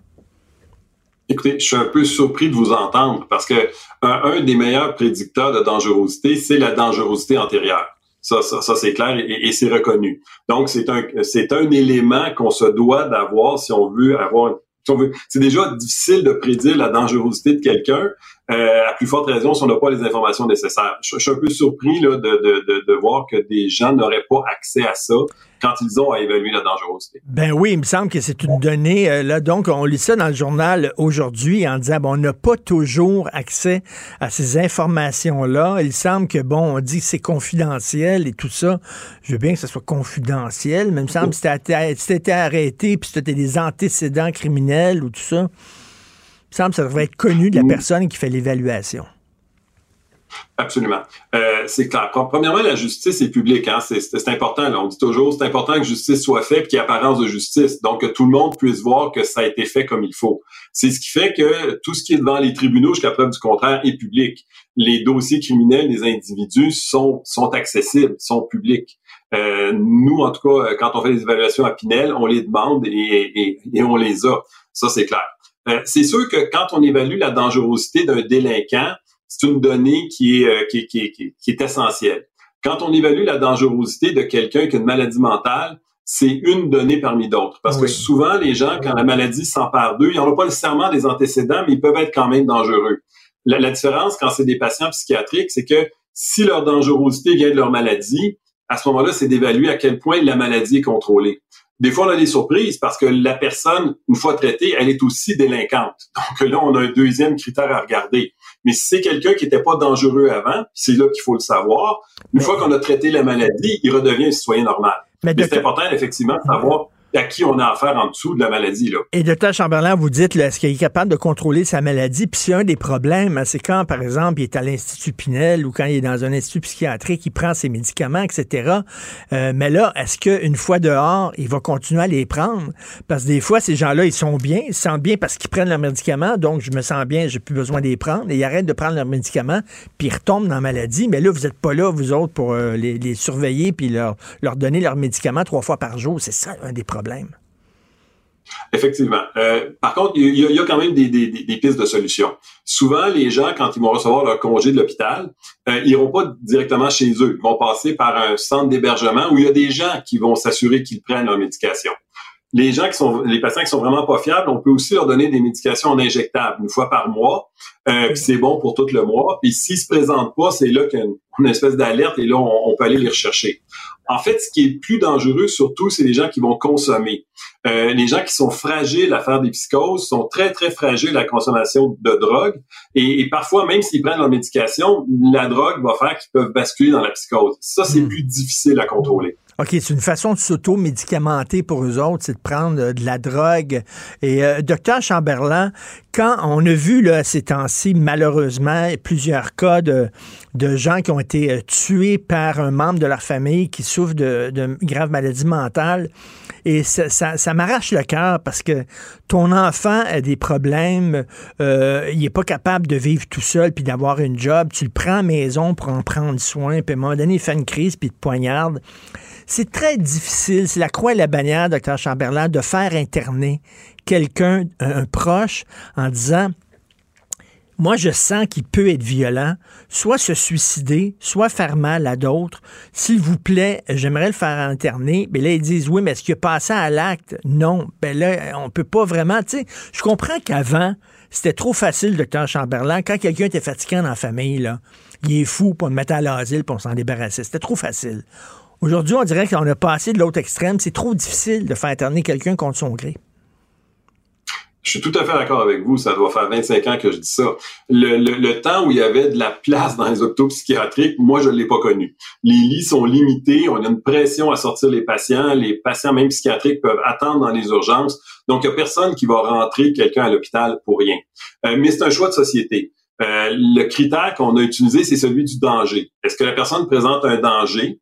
Si le danger est grave et immédiat, un agent de la paix peut prendre la personne et l'amener à l'urgence. Mais un danger grave et immédiat, c'est quelqu'un qui est sur un pont, qui veut se jeter en bas ou quelque chose ben, style. S'il y a simplement un danger, à ce moment-là, la famille peut aller voir un juge et demander que la personne soit évaluée. Parce qu'on parle pas ici de la garder, là. il y a toute une mécanique. C'est simplement pour l'évaluer, pour savoir si elle peut être dangereuse la, perte de liberté est pas si grande que ça. On va prendre la personne deux heures, on va l'évaluer, puis s'il y a rien, ben, elle va repartir. Mais simplement pour pouvoir l'évaluer, pour savoir ça, faut aller voir un juge, faut euh, demander la, permission de, de l'évaluer, faut démontrer une certain, un certain niveau de danger. Et ça, les familles hésitent beaucoup à le faire avec raison. C'est pas simplement la perte de temps ni, ni les coûts pour aller chercher un avocat, c'est qui, c'est que dans ce quand on, quand on tombe dans le système judiciaire, on, on a l'air contre cette personne-là. C'est le père qui a l'air contre le fils. C'est trembler contre trembler. Quand dans le fond, le père, ce qu'il veut, c'est aider son fils. Mais rendu dans le système judiciaire, c'est comme s'il était contre son fils. Là, le, le, le, patient va souvent avoir droit à un avocat pour, pour se défendre. Et la première chose qu'il va nous dire en arrivant à l'urgence, si jamais ça, ça est accordé, c'est qui qui a demandé ça? Euh, qui qui a demandé ça? Et là, il va être en furie contre la personne de la ben famille qui a demandé ça. Fait que les familles hésitent à demander ça énormément. C'est pour ça qu'il y a des statistiques. Je pense que c'est accordé à 96-97% du temps. C'est pas parce que les juges sont des rubber stamps, comme on l'a prétendu. C'est parce que c'est tellement exigeant que ceux qui se rendent au bout du processus, ça devient évident. Et mettons, mettons moi, mon frère, ben j'ai pas de frère, mais mettons, j'ai un frère, puis il y a des problèmes de grave euh, de maladie mentale. Mm-hmm. Je veux le faire interner. Je vais voir votre juge, comme vous dites, puis je montre, je démontre qu'il peut effectivement représenter un danger pour lui, ou pour les autres. Euh, là, il dit, OK, c'est correct c'est quoi? Il envoie des. Parce que lui, il veut pas rentrer, là. Il veut pas se faire évaluer. Fait qu'il il envoie quoi? Il envoie des policiers qui vont le pogner puis qui vont l'amener de force? Ben, c'est un peu ça. En fait, c'est même plus compliqué que ça. Ça prend un affidavit, il faut que ça soit présenté à un juge en chambre. Souvent, malheureusement, les familles sont obligées de, prendre un avocat pour faire ça en plus. Là. C'est, pas si simple. Mais une fois que l'ordonnance est émise, on va demander à la personne, si on la trouve, de, bien vouloir accompagner les agents de la paix à l'hôpital pour se faire évaluer. Et là, il y a une première évaluation qui est faite. Et si on n'arrive pas à la conclusion que la personne présente un danger, on est obligé de lui donner congé. Et, souvent, les, les, les, les, familles vont être découragées parce que euh, on, on, l'évalue, puis au moment où on l'évalue, il n'y a pas seulement de danger. Mais si on constate qu'il présente un danger, là, il y a un autre psychiatre qui va devoir arriver à la même conclusion. Puis là, on va retourner eh, devant le juge pour savoir si on peut garder la personne. c'est mieux que ça. Là, on a le droit de la garder, mais on n'a pas, le droit de la traiter. Si on veut la traiter, c'est une autre procédure qu'il qui, faut prendre. Donc, c'est extrêmement complexe. Euh, c'est un choix de société où on protège les, droits et libertés des individus. Il y en a même déjà qui trouvent que le système est trop, euh, trop contraignant pour les patients. Mais je peux vous dire que euh, en rétrospective, nous, quand on les reçoit à Pinel, souvent on se dit mon Dieu, c'est chronique de mort annoncée. Là, on, le ben voyait arriver, là, puis on, on, aurait pu intervenir à différents endroits, mais la loi est faite comme elle est faite. c'est la croix et la bannière pour ces proches-là. Euh, l'autre jour, je parlais avec Benoît Dutrisac, mon ami et collègue. Euh, vous savez, on est à côté du parc Émilie-Gamelin. Il y a plein de gens ici, des itinérants qui sont hein, qui délirent à voix haute, qui sont complètement perdus. Puis, euh, vous savez, la, fameuse désinstitutionnalisation, là, on va vous faire sortir des hôpitaux psychiatriques, puis bon, on va vous rattraper. Pas quand vous allez être dans la rue, là, on va prendre soin de vous. Finalement, on, on le fait pas vraiment. Puis, on parlait de ça avec Benoît, puis Benoît disait, finalement, ça serait peut-être un service à leur rendre, à ces gens-là, de rentrer dans un institut psychiatrique, parce qu'il y en a qui en ont besoin. Tu sais, euh, parce que tout à fait. Le, critère, c'est pas est-ce que les gens en ont besoin et sont pas capables de le demander. Parce que quelqu'un qui en veut pas puis qui, le refuse, on, on, respecte ça. Mais il y a des gens qui sont pas capables de le demander. C'est le propre de certaines maladies psychiatriques où les gens perdent l'autocritique qu'ils sont ben malades, sont convaincus qu'ils ne sont pas malades et ne demanderont jamais d'eux-mêmes de l'aide. Un des critères qu'on pourrait prendre, c'est quelqu'un qui est manifestement souffrant, qu'on pourrait aider, mais qui est incapable de demander de l'aide de lui-même. Mais je répète, c'est pas ce critère-là qu'on a. On attend que les gens soient dangereux pour pouvoir les évaluer. Les gens qui vont vous dire oui, mais on peut toujours présenter une requête en cours, mais il faut, faut, toujours bien l'avoir évalué pour savoir si c'est dangereux ou pas. Et, le problème, c'est que euh, cette dangerosité-là peut, peut, fluctuer et, je le répète, les familles hésitent beaucoup. Donc, malheureusement, la, première fois que quelqu'un est vraiment dangereux, euh, des, des, gens qui vont s'attaquer aux membres de leur famille parce que une autre caractéristique des patients en psychiatrie. La très grande majorité des patients en psychiatrie, lorsqu'ils sont bien traités, sont même plus vulnérables que le citoyen moyen. Ils sont pas plus dangereux, ils sont plus vulnérables. Mais quand ils sont en psychose, ils peuvent être plus dangereux. Et malheureusement, en, moyenne, il y en a 12 par année là, de personnes qui vont tuer des proches parce qu'ils ne connaissent que leurs proches. L'univers rétrécit sur eux. Les seuls qui connaissent, c'est leurs proches. Donc, les éléments délirants ou les hallucinations vont toucher des gens de leur entourage obligatoirement. Être une mère de famille, le prendre la décision de de faire interner ton fils, ça doit être tellement difficile parce que là, tu dis, et là, il va être fâché contre moi, puis il voudra plus me parler, puis le lien va être totalement rompu. Ça doit être extrêmement déchirant. Euh, docteur Chamberlain, il y a un jeune qui était atteint de schizophrénie, il était censé être sous la surveillance d'un hôpital, à l'hôpital Cité de la Santé à Laval. Il a réussi à s'évader à quatre reprises en l'espace de deux mois puis il est soupçonné d'avoir récidivé puis d'avoir agressé une passante dans la rue il y a trois semaines. On n'a pas, vraiment fait attention à ce gars-là. Là. Écoutez, s'il y a vraiment fugué quatre fois, on n'a pas fait attention. Il faut, dire par contre que les hôpitaux euh, se, font confier un mandat de détenir des gens. Euh, quand le, le, tribunal, la commission d'examen dit à l'hôpital, vous devez détenir cette personne-là, c'est les mêmes détenus que le code criminel, là, que la personne est au pénitencier. Là. La population peut être rassurée.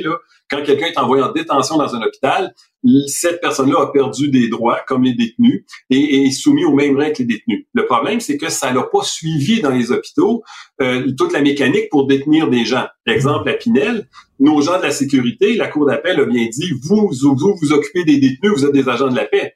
Mais on n'a jamais voulu les reconnaître comme des agents de la paix. Euh, on n'a jamais voulu leur donner la formation ni, ni ce qui vient avec. Euh, mm. les, les, hôpitaux sont pas nécessairement équipés pour détenir des gens. Euh, et, et, encore moins quand la commission d'examen dit c'est un détenu, mais avec des possibilités d'intégration en ressources, puis des modalités de sortie. Donc là, il y a des, il y a des avocats qui, qui, qui dont c'est leurs clients qui vont pousser, qui vont dire écoutez, le tribunal a dit qu'il y avait droit des sorties, qu'on peut commencer la réintégration. C'est sûr que ça reste toujours une décision clinique. Est-ce que le patient est prêt à sortir? Euh, j'ai déjà eu des patients où le tribunal avait dit oui, il peut avoir des sorties, puis j'en ai pas donné de l'année parce qu'il était trop dangereux. Mais il y a une espèce de pression à libérer les lits, justement, à, suivre les recommandations de la commission d'examen, ce qui fait que des fois, on n'a pas le choix d'ouvrir quand le patient ne démontre pas de symptômes, et c'est là que le risque de fugue arrive. Mais j'ai envie de vous dire, une fois, une fois que le patient a fugué, avant qu'il fugue une deuxième fois, on va être plus prudent quatre fois, je me demande vraiment qu'est-ce qui a pu se passer. Mais c'est vrai que c'est, vous êtes euh, des, des, médecins, pas des agents de la paix, mais en même temps, vous êtes un peu comme, c'est pas une prison, un hôpital, mais en même temps, il faut surveiller ces gens-là comme si c'était un peu des prisonniers. vous êtes comme dans un no man's land entre les deux, oui. pas évident. C'est clair que ces gens-là sont nous sont envoyés avec un mandat de détention. Mais comme ils sont dans l'hôpital, il y a une espèce de mouvement un peu de gauche aussi qui dit à partir du moment où ils arrivent dans l'hôpital, il doit être considéré comme un patient ordinaire. Euh, non, ça demeure un détenu. Je me suis déjà fait dire, faut demander, la, faut demander la permission au patient de barrer sa porte en derrière de lui, même en temps de COVID, des choses comme ça. Ce qui est, ce qui est aberrant, c'est un détenu. Fait ben le, mouvement qui veut que quand il arrive dans un hôpital, c'est un patient puis qu'on tient pas compte du fait que la cour nous l'a confié en tant que détenu, ça, ça peut, ça peut être dangereux aussi. Là. Très intéressant. Toujours un plaisir de vous parler, docteur Gilles Chamberlain, psychiatre à l'Institut Pinel. Merci beaucoup. Bonne journée. Martino. Même avec un masque, c'est impossible de le filtrer. Vous écoutez Martino. Cube Radio. Youpi! Oui, bon, d'accord. Ouais, d'un côté, évidemment, bon communicateur, mais de l'autre côté, communiquer quoi au juste? Et pourtant... Un sociologue, pas comme les autres. Joseph Facal. Joseph, je fais amende honorable. Hier, je disais qu'on allait parler du film Testament de Denis Arcand aujourd'hui. On va repousser ça demain pour notre vendredi cinéma. On va parler du film Testament demain parce que ta chronique est trop bonne aujourd'hui. Je vais parler de ta chronique. Il n'y a pas d'équivalence morale entre Israël et ses ennemis. Écoute, à la CBC, on ne veut pas que les journalistes disent terroristes en parlant du Hamas. Il y a des gens qui disent oui, c'est vrai, le Hamas, oui, ils sont allés loin, mais Israël aussi va loin de temps en temps. Et là, toi, tu dis, là, c'est un glissement moral de dire ça. C'est un glissement moral, oui. Et je te dirais, Richard, que ma chronique porte moins sur l'affrontement comme tel et davantage sur les réactions, les commentaires. Et puisque tu parles de la CBC, va regarder par exemple certains des commentaires en dessous de ma chronique, où on trouve par exemple des variations sur le thème Mais pourquoi les Juifs sont-ils si détestés depuis si longtemps dans tant de pays Sous-entendu, ah, ils ont bien dû faire quelque chose. Tu vois, euh, c'est un petit peu cette même perversion morale qu'on avait euh, au lendemain du massacre de Charlie Hebdo ou au lendemain de la décapitation de Samuel Paty en France, c'est-à-dire des gens qui disaient tout ça est bien regrettable, mais ils l'ont quand même un peu cherché. Euh, tu remarqueras aussi que beaucoup des euh, commentaires évitent subtilement le cœur de ma chronique. Je reprends en fait ce que dit le philosophe américain Sam Harris. Il dit, faisons un test tout simple. Imaginons que Israël faisait absolument ce qu'il veut à Gaza. Israël aurait les moyens, évidemment, militaires, de raser complètement Gaza. Il ne le fait pas. Il tente, il tente d'éviter les dommages civils autant que faire se peut. Est-ce qu'il y a évidemment des dommages? Bien entendu, c'est inévitable. De l'autre côté, et si le Hamas, lui, laissait libre cours à sa volonté affichée, mais ce serait l'éradication complète d'Israël et des Juifs, la même entreprise génocidaire tentée jadis par Hitler. Et pourtant, pourtant, Richard, ces évidences massives, massives, sont sont euh, passées euh, de, de, de passées sous silence. Il est frappant, Richard. Il est frappant de voir que on applique à l'État d'Israël pour le juger des critères, des standards, une hauteur de la barre incomparablement plus élevée que pour n'importe quel autre pays de la planète. OK, et, écoute, euh, euh, Joseph, je me fais, je me fais l'avocat du diable. OK, là, je me fais l'avocat du diable. Il y a des gens qui disent oui, mais on demande plus de la part des démocraties. Tu comprends? Tu es une démocratie, tu dois être exemplaire, alors qu'une dictature, ben, on s'attend pas à grand-chose d'une dictature. Ben, ben, ben, ben, c'est ça. Ben c'est ça, tout à fait. Mais il, me semble, tu vois, que euh, Israël est une démocratie pas tout à fait comme les autres, en ce sens que c'est une démocratie entourée de gens qui veulent la faire disparaître. Pas tout à fait le cas du Canada ou des États-Unis. Tu sais, Richard, j'ai été deux fois en Israël une fois pour un assez long séjour à l'université hébraïque de, Jérusalem. J'avais été choisi comme, comme intellectuel respectable. J'étais extrêmement fier. Et puis un des profs euh, avec qui je, je jasais, qui était un juif laïque de gauche, qui a rien à foutre des ultra-orthodoxes et qui trouve que ce sont des emmerdeurs purs et simples, il disait, you know, We live in a shitty neighborhood. Autrement dit, dans notre quartier, là, autour de nous, nos voisins, ils veulent tous nous massacrer. Excusez-nous si parfois on a l'épiderme un peu sensible. et, c'est bizarre, quelle drôle d'époque. On doit rappeler que des dommages collatéraux, parce qu'il y en a dans chaque guerre, malheureusement. Ben oui. C'est pas comme un génocide. C'est-à-dire que tu envoies un missile chez l'ennemi, Bien sûr que malheureusement, il y a des gens qui vont mourir autour, mais il me semble que c'est pas la même chose que te préparer pendant un an pour arriver là en disant on va rentrer dans les maisons, on va tuer femmes, bébés, enfants, grand-mère, grand-père, on va les, décapiter puis les égorger. Christy, c'est pas la même affaire. Mais là, on vit dans une société tellement bizarre, dans une époque tellement où les gens sont tellement mêlés, qu'il faut leur rappeler qu'il n'y a pas d'équivalence entre les deux. D'abord, évidemment, le, le, Hamas est euh, une organisation euh, évidemment terroriste, mais disons que c'est, euh, appelons ça une milice paramilitaire, en fait militaire, lourdement armée.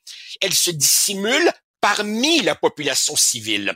Autrement dit, on prend littéralement comme otage la population palestinienne civile de Gaza. Donc, évidemment, à partir du, moment où tu utilises tes propres concitoyens comme bouclier humain, ça va faire des dégâts.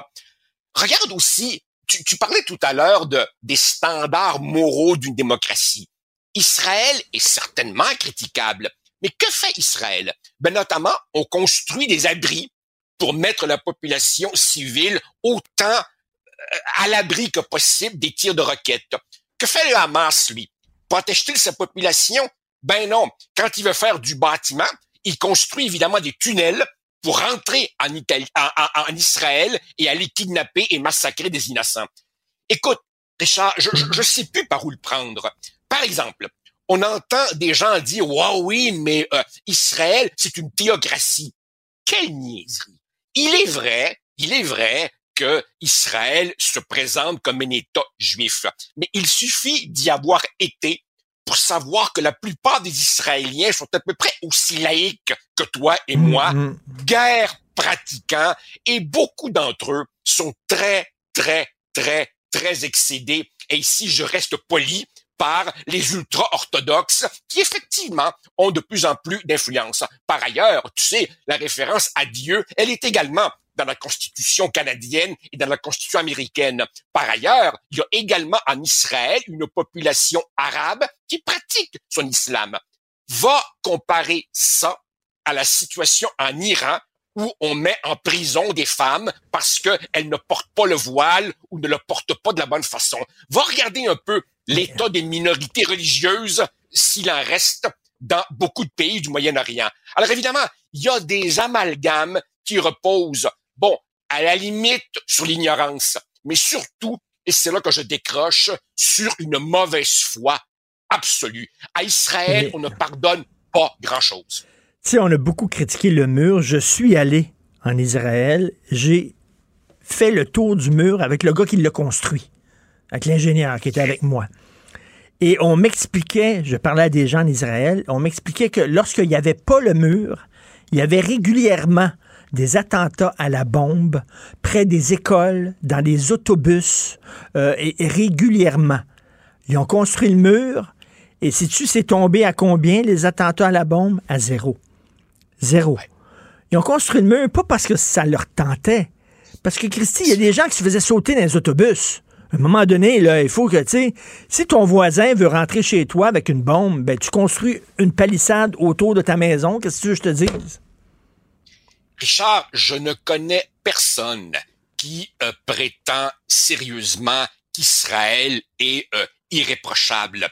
Mais si tu vas en Israël, tu y verras par exemple une presse libre et des médias qui ne se gênent pas pour critiquer leur propre gouvernement. Ce n'est pas euh, un, un- État qui a la moindre volonté ou intention génocidaire. Alors que et, et- et je l'aborde dans ma chronique, j'aimerais ça que nos médias, tiens, et pas juste la CBC, s'intéressent à ce qu'on appellerait, ce que j'appellerais la banalisation de l'antisémitisme dans de larges franges du monde arabe. Et d'ailleurs, je l'évoque, j'ai aussi été deux fois enseigné en Égypte. Plus précisément, c'était vers à peu près 2007-2008. J'étais à Alexandrie, la deuxième ville d'Égypte après le Caire, qui est tout de même une ville de 7-8 millions d'habitants, je me rappelle plus, une énorme ville. Et j'enseignais l'administration publique à l'université Senghor pour un stage d'à peu près trois semaines. À, alors l'université Senghor, c'est l'université de la francophonie et elle euh, forme des fonctionnaires dans les principaux pays euh, francophones. Et j'avais été là.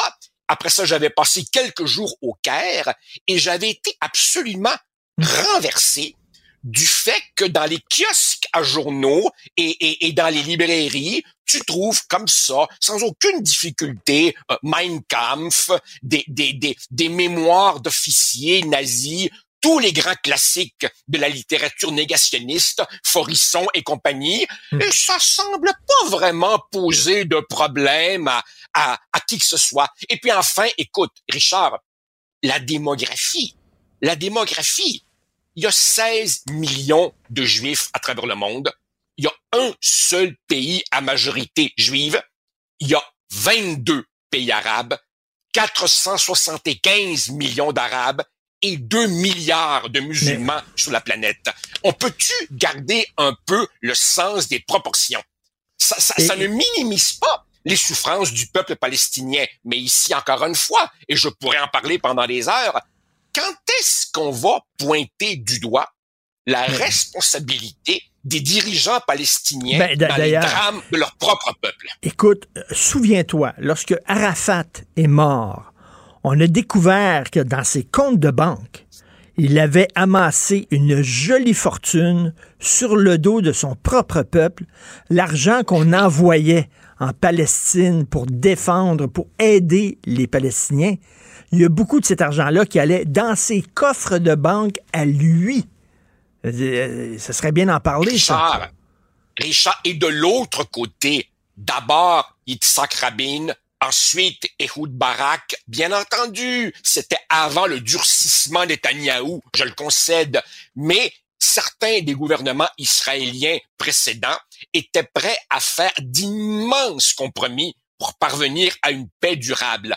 En l'an 2000, à Camp David, Arafat l'avait, l'avait devant lui le deal qui aurait fait naître un État palestinien. Ben oui, un État limité, un État qui n'aurait pas été aussi vaste qu'il l'aurait voulu, mais il l'avait, le pays. Et il s'est dit, hmm, est-ce que je vais être capable de vendre ça à mon propre peuple? Et il a, comme on dit, choqué. Il a préféré rester le leader indiscutable et corrompu jusque sur son lit de mort. Et il avait là le deal. Et pour la petite histoire, peu de temps après, il appelle Bill Clinton pour lui dire Eh maudit que c'est dommage, on était si proches. Et Clinton lui a dit C'est toi, espèce de connard, qui a tout fait échouer. On l'avait là, le deal historique. Alors écoute, à un moment donné, là, il faut rappeler certaines affaires. Ça n'exclut pas, bien entendu, le droit de critiquer Israël. Mais franchement, là, les, les, les, les inepties que les gens racontent dès qu'il est question d'Israël deviennent proprement choquantes. En terminant, Joseph, Roger Waters, le fondateur de Pink Floyd, on le sait qu'il critique, oh, misère. il critique énormément Israël, il boycotte Israël, etc. Bon, euh, lui il dit euh, je ne suis pas anti-juif, je suis anti-sionisme. Bon, ok. Sauf que là, il y a un documentaire qui est sorti en Angleterre qui s'appelle The Dark Side of Roger Waters. Et il y a des témoins, des gens autour de lui qui témoignent, qui, qui ont fait des tournées avec lui. Il déteste les Juifs. Il n'arrête pas de parler contre les Juifs, les mots du Juif, etc. Et là, on voit que son antisionisme respectable cachait, dans le fond, un antisémitisme virulent. Il n'est pas tout seul. Ben, ça, ça, ah, Richard, ça là, ah, je ne suis pas antisémite, je suis antisioniste. Ça, c'est la grande tarte à la crème chez, chez une bonne partie de, de, de, des critiques très, très hypocrites d'Israël. Pour le reste, évidemment, euh, pendant longtemps, j'ai entendu ça à propos de Roger Waters, mais je n'avais pas creusé la question. Et là, évidemment, c'est devenu indiscutable et accablant. Et maintenant, écoute, Richard, à chaque fois que j'écoute Pink Floyd, un de mes groupes favoris, c'est le même malaise qu'à chaque fois que je lis du Louis-Ferdinand Céline. Je me dis, c'est extraordinaire, c'est génial, mais quelle ordure. Exactement. et ça, ben écoute, c'est un thème que toi et moi avons souvent euh, euh, abordé, la turpitude morale de quelqu'un qui peut avoir immensément de talent par ailleurs. Un, un excellent texte qu'il faut lire. Je sais pas si je vais lire les commentaires parce que des fois je vais me protéger parce que des fois ça me déprime. Quand, quand je lis, Ah, quand j'entends je ces derniers jours ce que j'entends là, sur Israël, c'est- ça me déprime tellement et je me dis, mon Dieu, si j'étais juif, ça me déprimerait encore. D'ailleurs, notre prochaine invitée, euh, elle est juive, elle va nous en parler. Merci beaucoup, Joseph. Demain, j'ai très hâte de parler de testament avec toi parce que ça a l'air que tu vas me surprendre. J'ai bien hâte. Ben, faire. je le sais pas trop. On verra. À demain. À demain, salut.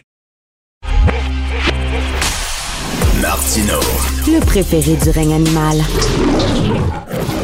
Bonjour, les petits lapins. On connaît Maître Valérie Assouline, hein, c'est une avocate spécialisée en droit de la famille et de la jeunesse. On lui parle souvent, euh, entre autres, de la DPJ, mais là, je la reçois pour un tout autre sujet parce que sur sa page Facebook, Maître Assouline, elle a publié un texte qui m'a très touché euh, parce que tout ce qui se passe ces temps-ci euh, en Israël et au Moyen-Orient lui rappelle, en fait, un mauvais souvenir. C'est sa tante qui est décédée dans un attentat terroriste justement en Israël. Bonjour Valérie Assouline. Bonjour. Euh, comment vous sentez ces temps-ci?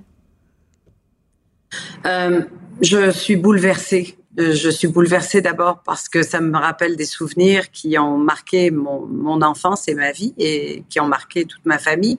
Mais bouleversée aussi parce que j'ai de la famille en Israël et que euh, j'ai des cousins qui sont qui ont été obligés d'aller à la guerre, hein, c'est ça. Et Madame vous, vous êtes juive? Oui, absolument. Euh, Et, et comment vous vous sentez de voir euh, dans la rue des gens se, se réjouir de ce qui est arrivé en Israël avec allégresse, distribuer des bonbons? Écoutez, je suis pas juif et ça me, je, je croyais pas ce que je voyais. Des gens étaient sur le party. Oui, en fait, j'ai honte. J'ai honte parce que, comme vous le savez, j'ai quatre enfants et euh, deux, deux adultes, deux jeunes adultes et deux ados. Et comment je peux leur expliquer qu'aujourd'hui, ça, la mort de, qu'on décapite des bébés, qu'on qu'on tue des familles tout entières, qu'on brûle des femmes euh, au vif, comment est-ce que je peux leur expliquer que au Québec, on, on accepte des manifestations comme celle-là? Euh, je, je suis sans mots.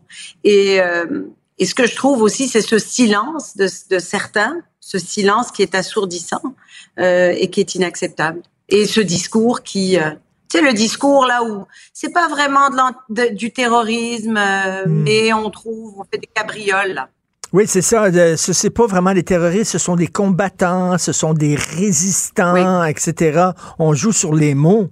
Euh, écoutez, Oui. si, si décapiter des bébés, c'est pas du terrorisme, qu'est-ce qui est du terrorisme, Maître Assouline? Exactement. Et concrètement, ce que je peux vous dire, c'est qu'il y a des Juifs à Montréal et au Québec qui ont peur et qui vont pas sortir vendredi parce que je ne sais pas si vous le savez, mais il y a un appel à, faire euh, plusieurs manifestations et à, attaquer des Juifs à travers le monde. Et nos enfants ont peur. Et ça, il faut le savoir. Alors, quand il y a des manifestations qui se passent au Québec, dans les rues de Montréal, le lendemain même des événements, le lendemain même où il y a encore des gens qui ne trouvent pas leurs enfants, où il y a des gens qui se vont se faire annoncer que le corps n'est même pas disponible parce qu'il a été détruit par les balles. Et il y a des gens à Montréal qui distribuent des bonbons. Je suis outrée, je suis sans mots. Et oui, ça a ravivé ce sentiment-là de, de, de, de- de colère. Et ces gens-là vivent avec nous. Moi, je savais pas que ça existait. Qu'il y a des, des gens comme ça qui sont tout contents, qu'il y a des exactions comme ça qui se commettent. Puis là, je me dis, c'est peut-être le gars qui vend mon pain à l'é- à l'épicerie, c'est peut-être le gars qui répare mon auto au garage. Je sais pas c'est qui ces gens-là? Et, euh, et- écoutez, euh, au lendemain des attaques contre Charlie Hebdo, il y a eu un million de personnes qui ont marché à- dans les rues à Paris. Euh, bon, contre l'islamisme. J'y étais, j'étais dans cette manif-là. J'ai parlé beaucoup, beaucoup à- avec beaucoup de juifs qui vivaient à Paris et qui me disaient on songe à déménager.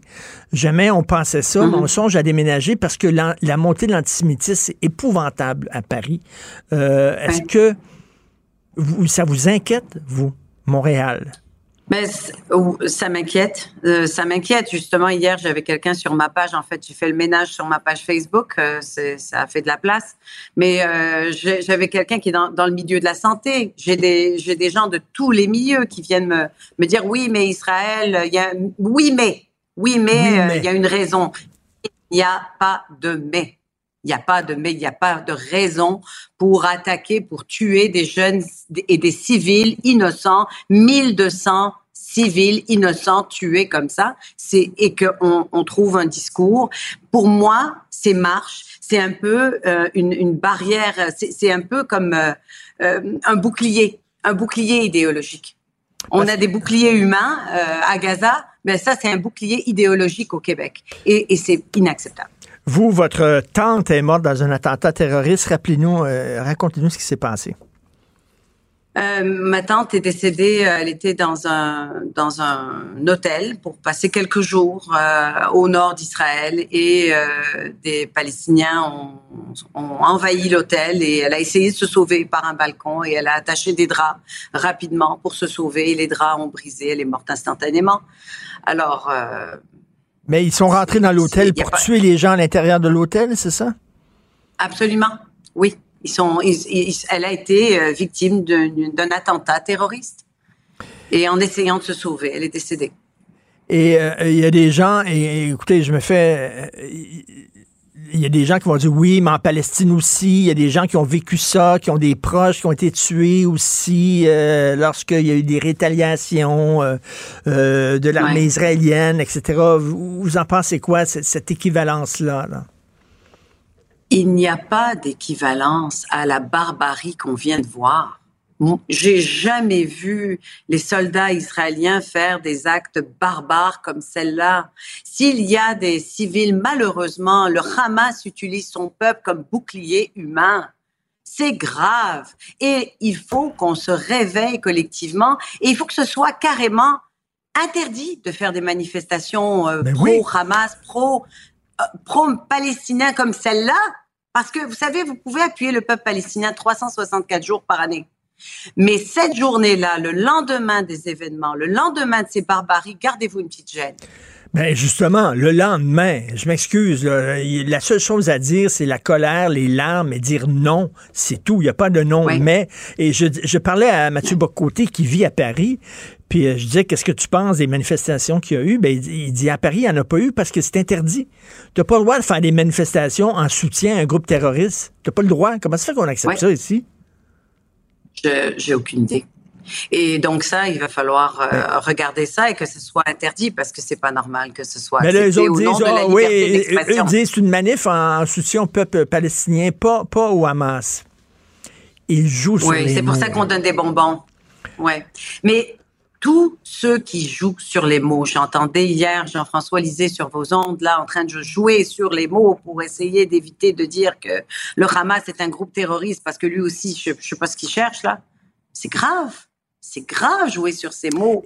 Ce que le Hamas a fait, c'est barbare, c'est des, actes terroristes et le Hamas est un mouvement terroriste. Point à la ligne. Et vous avez vu comme moi, la CBC qui dit à, ces journalistes, ne dites pas que les gens du Hamas sont des terroristes parce que ce n'est pas un fait, c'est une opinion. C'est la CBC, là.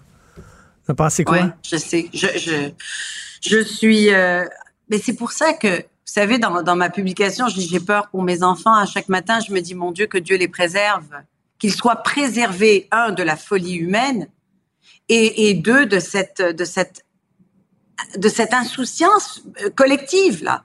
Comment est-ce qu'on peut accepter que la CBC, qui est payée par l'État, hein, c'est bien beau de, que M. Trudeau euh, nous dise des, des discours, mais d'un autre côté, il laisse la CBC faire ça, mais je pense qu'il y a un enjeu là.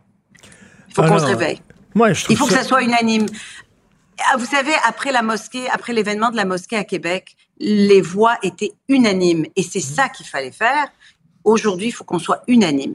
Et euh, après, après la mosquée, après les attaques à la mosquée, on disait pas oui, mais. Oui, mais les islamistes, oui, mais vous savez, des fois, les musulmans, il n'y avait pas de oui, mais. Ah. Tout le monde s'entendait.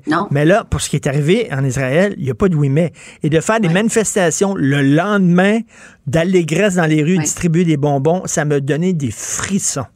Vraiment. J'avais froid dans le dos en voyant ça. Et la, et la communauté juive s'est levée au lendemain même des événements à Québec. Alors j'aurais souhaité une voix plus forte de, nos imams au Québec. Ils ont un rôle, ils ont une obligation de dénoncer haut et fort ce qui s'est passé et les actes du Hamas. Et ils ne le font pas. Alors tous nos politiciens qui ont un discours de d'équivalence et de c'est inacceptable. ce que j'aimerais aussi dire, c'est que si vous avez des amis euh, juifs, prenez un prenez le temps de, lâcher un coup de fil, de savoir comment ils se portent. Mhm. Tout à fait. Hier, je discutais euh, euh, par écran interposé avec une amie euh, juive, justement, qui est à Montréal, puis qui me disait qu'elle elle, avait jamais été aussi en colère que ces temps-ci. Bon courage. J'espère que vendredi, effectivement, où on appelle euh, à, s'en prendre aux Juifs. J'espère que cet appel-là ne sera pas entendu. Merci beaucoup, euh, Maître Valérie Assouline. J'espère qu'on se reparlera sous de meilleurs augures. Merci. Merci. Artiste de la satire, il dénonce les incohérences et il renie à la fois. Richard Martineau. Oublions jamais de placer les choses en perspective. Ça aurait dû être une grande célébration. C'est quand même gros ce qu'on évoque là. Très significatif pour bien comprendre tout ce qui s'est passé. Un professeur, pas comme les autres. Lutte la liberté. Écoute, est-ce qu'il faut maintenir l'aide à l'Ukraine? La question se pose aux États-Unis. Voilà, puis écoute, il y a, euh, il y a des débats actuellement, puis il y a même des gens, euh, majoritairement des républicains, on a entendu quelques voix de démocrates aussi, Donc, ce qu'on dit, c'est, euh, entre, entre mauvais français en anglais, all-in derrière Israël.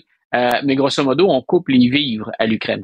Et j'aime bien voir dans les médias, euh, une fois que la secousse de samedi, de la nouvelle de ce qui s'est passé dans la nuit de vendredi à samedi, une fois qu'on a assumé dans les médias une couverture assez intense de ça, on voit ressurgir le dossier ukrainien. On le voit dans les deux derniers jours, entre autres, parce que M. Zelensky a dit, le président ukrainien, moi j'aimerais bien me rendre à Israël, quelque part, c'est un geste de solidarité Zelensky, qui est loin d'être bête en mhm. communication, qui est loin d'être bête, pardon, en communication, qui est plutôt habile, dit je vais lier ces dossiers-là. Et j'en parle parce que c'est ce que beaucoup de chroniqueurs euh, aux États-Unis ont fait. C'est-à-dire qu'il ne faut pas voir les interventions en Ukraine et l'appui à Israël, il ne faut pas voir ça comme des dossiers séparés.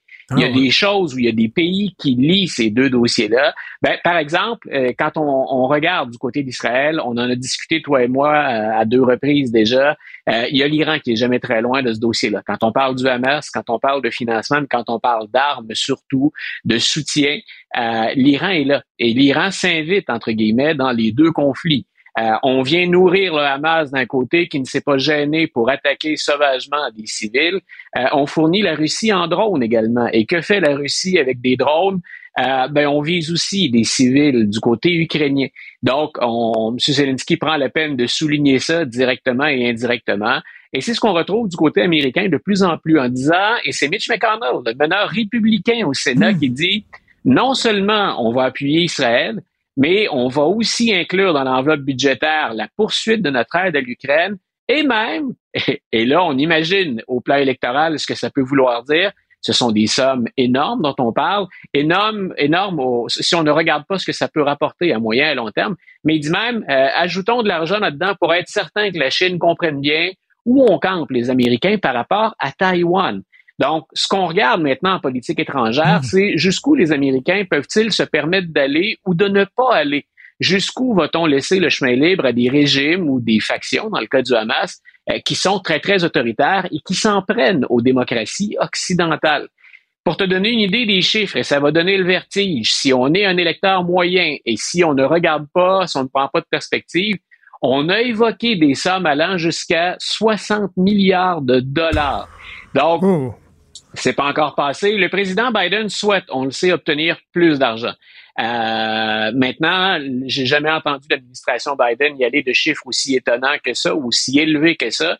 Mais on dit si on veut vraiment être là dans les trois dossiers, puis si on veut tenir la route, et si vous regardez ce que, à moyen et à long, ça va nous coûter de ne pas intervenir présentement ou de ne pas être présent, le 60 milliards est justifié. Mais je répète, on s'approche dangereusement d'une année électorale. La politique étrangère, c'est rarement une recette gagnante. On parle de l'économie mmh. ou on va parler de guerre culturelle, dépendamment pour qui on vote ou de quelle façon on va présenter le dossier. C'est très rare qu'un président va être élu avec la politique étrangère et avec des dépenses. Reste, Luc, euh, il y a beaucoup de Juifs aux États-Unis, il y a beaucoup de Juifs, entre autres, à New York, et veut dire, c'est un poids politique important. Et euh, écoute, euh, historiquement, les Juifs ont souvent été à gauche, hein, ont souvent voté démocrate. Il y a toute une, une tradition d'intellectuels juifs new-yorkais qui étaient très à gauche. Mais tu sais, quand Trump a décidé de déménager l'ambassade américaine, de la remettre, il l'a mis à à Jérusalem, c'est bien ça? Il a déménagé. À Jérusalem, ça a été euh, salué euh, par la diaspora juive, je crois. Est-ce que est-ce qu'il y a des juifs qui disent ben peut-être Trump ce serait ce serait une meilleure personne pour dealer avec euh, le Hamas et avec l'autorité palestinienne? Je pose la question. Écoute, je ne vois pas de mouvement significatif au sens où au plan électoral, ça pénaliserait les démocrates autant qu'on le pense, ou qu'on pourrait le penser, en réponse à ta question. Maintenant, écoute, euh, c'est, on le sait que c'est, c'est assez volatile ces temps-ci. Puis M. Biden, euh, ça pourrait expliquer une partie. Il, il, a les yeux rivés sur son pays en même temps, bien sûr, que sur le reste de la planète. Donc, euh, quand il intervient, il peut pas intervenir plus fort que ce qu'il a fait dans les derniers jours. Et Anthony Blinken est en Israël, il est à Tel Aviv aujourd'hui, et il peut pas intervenir plus fort que ce qu'il a dit. Il a même invoqué la morale dans ce dossier-là. Et selon ce qu'il présente, la morale est du côté des Juifs, clairement, dans ce dossier-là. Donc, on, ne peut pas douter de ce que dit, c'est-à-dire qu'on pourrait toujours en douter, mais le ton peut pas être plus ferme et l'engagement plus solide que ce que Biden et Blinken viennent d'envoyer comme message à la communauté juive. Faut savoir aussi qu'aux États-Unis, la communauté juive est une de celles qui subit le plus de crimes haineux ou d'attaques. Euh, et là-dessus, les démocrates ont été très, très proactifs. Ça ne dit pas que les républicains ne le sont pas, mais on n'a pas manqué à notre devoir dans ce cas-ci. Ce qui devient parfois difficile pour les démocrates, c'est quand on veut défendre en même temps tous les groupes. C'est possible que le message devienne un peu plus confus ou qu'on s'y perde parce qu'on lutte, à la, on lutte à la fois pardon, contre l'islamophobie et euh, on lutte également contre les criminels dirigés contre la communauté juive. Un handicap, puis je te laisse me relancer après ça du côté des démocrates, on en a discuté hier on a des élus au sein du Parti démocrate à la Chambre des représentants euh, qui ont soufflé le chaud et le froid hier, à un moment où tout le monde dit euh, on se range derrière Israël. Ce qui vient de se passer est inacceptable. Il n'y a personne qui a dit là-dedans on refait l'historique des relations entre la Palestine et Israël. Mais on a dit tout le monde d'une même voix condamnons ce que fait le Hamas. Les seules voix qui ont fait entendre des réserves ou qui n'ont pas condamné aussi farouchement que les autres, ce sont quatre voix démocrates, dont une dont je t'ai parlé hier, Mme Tlaib, dont les parents euh, sont palestiniens. Et elle a grandi aux États-Unis, puis elle est parvenue à se faire élire. Elle n'a pas dit je suis d'accord avec le Hamas, c'est pas ça qu'elle a dit. Mais elle a tenu un discours plus nuancé. Est-ce qu'en dans une période de guerre, au moment où c'est aussi intense dans les réactions, c'était le bon moment? Il y a des démocrates qui ont tenté de la ramener à l'ordre. Donc, habituellement, quand, quand c'est comme si on s'était permis de critiquer les États-Unis le lendemain du 11 septembre 2001. Est-ce que la politique étrangère américaine était parfaite? Pas toujours. Est-ce qu'au moment où on est attaqué chez nous, c'était le temps de critiquer notre pays avant de condamner les terroristes? C'est un peu ce qu'on a reproché à ces élus démocrates hier à la Chambre. Du côté, je répète, des démocrates, les critiques. Écoute, le bourbier au Moyen-Orient, hein? I want to get out, but they keep pulling me back in. oh oui. Tout à fait. Merci, Luc. On s'en reparle, bien sûr, demain. Merci. Bonne journée.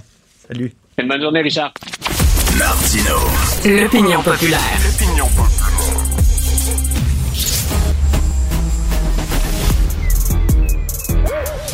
Mathieu Bocoté. Il représente un segment très important de l'opinion publique. Richard Martineau. Tu vis sur quelle planète? La rencontre. Je regarde ça et là, je me dis, mais c'est de la comédie. C'est hallucinant. La rencontre. Bocoté. Martineau.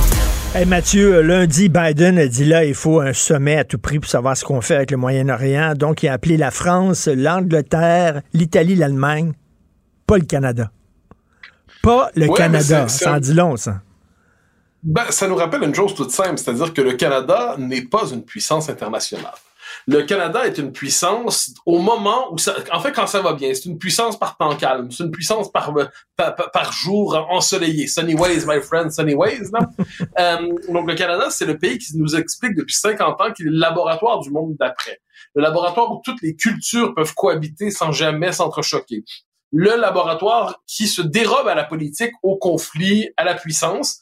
D'ailleurs, les affaires étrangères au Canada, c'est affaires mondiales Canada. Comme si on venait d'abolir la diversité profonde du monde. Puis nous, le Canada, se projetait dans le, le monde sans la médiation des nations, des États, des civilisations. Et là, ben, il y a une réalité qui implique le pouvoir militaire, la puissance militaire. Il y a une crise qui implique une capacité d'influence. Et pas seulement une capacité d'influence morale, du genre, sachez que nous, le Canada, nous ne sommes pas d'accord avec ce que vous faites. S'il vous plaît, Hamas, arrêtez. Bon, euh, ça marche pas comme ça. Et donc, qu'est-ce qu'on voit? Ben, le Canada, il est simplement laissé de côté. Ce qui n'est pas en soi dramatique, si je peux me permettre, parce que le Canada n'a jamais été une vraie grande puissance. Ça n'a jamais été. Il cherchait à compenser son absence de puissance réelle par une puissance morale. Il se présentait comme une superpuissance morale. Une superpuissance morale, c'est bon par beau temps. Et là, on est dans des jours où ce ne sont pas des journées de beau temps. Écoute, on a l'impression que euh, les États-Unis considèrent, tu sais, eux autres sont Rambo, puis nous, on est le gendarme de Louis de Funès. Oui, tu peux dire ça comme ça, ou on est ding et dong, ce serait plus exact, je pense. C'est-à-dire, on est, on est, non, mais ils sont Rambo, puis il y a, y a tout, tous les méchants sont là, là. Enfin, pas les méchants, mais je veux dire, les, les Mais- forts. Et le, le Canada n'a pas les moyens, mais qu'est-ce que ça voudrait dire être capable de peser? Ça voudrait dire avoir de- un budget militaire conséquent. Donc, euh, investir dans des avions, investir dans des navires, investir dans l'infanterie, investir dans l'armée de terre, être capable de peser, d'avoir une force d'intervention tactique suffisamment efficace pour être déployé rapidement avec un matériel capable justement d'être euh, de porter une de pas seulement les missions humanitaires. Mais on n'a rien de tout ça. On n'a rien de tout ça. Bon, à un moment donné, il y a un prix à payer à se comporter comme un junior. Et tu trouves que nos politiciens sont pas à la hauteur de la situation? Ben, c'est juste que, en fait, on peut, on peut croire que c'était c'était inévitable. La plupart des hommes politiques en Occident aujourd'hui, surtout les jeunes, ont été formés dans la psychologie de la mondialisation heureuse. C'était le commerce et le droit allaient réguler le monde, le politique, le tragique, la violence, le choc des civilisations. C'était plus pour nous, ça appartenait à la préhistoire de l'humanité. Et là, qu'est-ce qu'on voit? Ben non, les choses économiques, les choses humaines, dis-je, ne sont pas que socio-économiques. Il y a des déterminants civilisationnels, religieux, nationaux, ethniques, qui jouent dans l'ordre du monde. Et nos dirigeants n'ont juste pas la culture qu'il faut pour apercevoir ces déterminants. Donc, on a droit quelquefois des, des, réactions qui sont presque sur le mode de la chanson de John Lennon. Hein. Euh, est-ce qu'on pourrait simplement imagine et ben puis give peace a chance? Ben non, c'est pas le même, ça marche. Dire, la paix, généralement, ce n'est pas la réconciliation des âmes, c'est une suspension d'un conflit pour être capable d'établir un rapport de force où chacun parvient justement à traverser une période de paix. Mais on voit pas les choses comme ça. Ensuite, l'autre chose qui me frappe, c'est qu'il y a eu à chaque époque des hommes ou des femmes qui annonçaient ce qui allait arriver.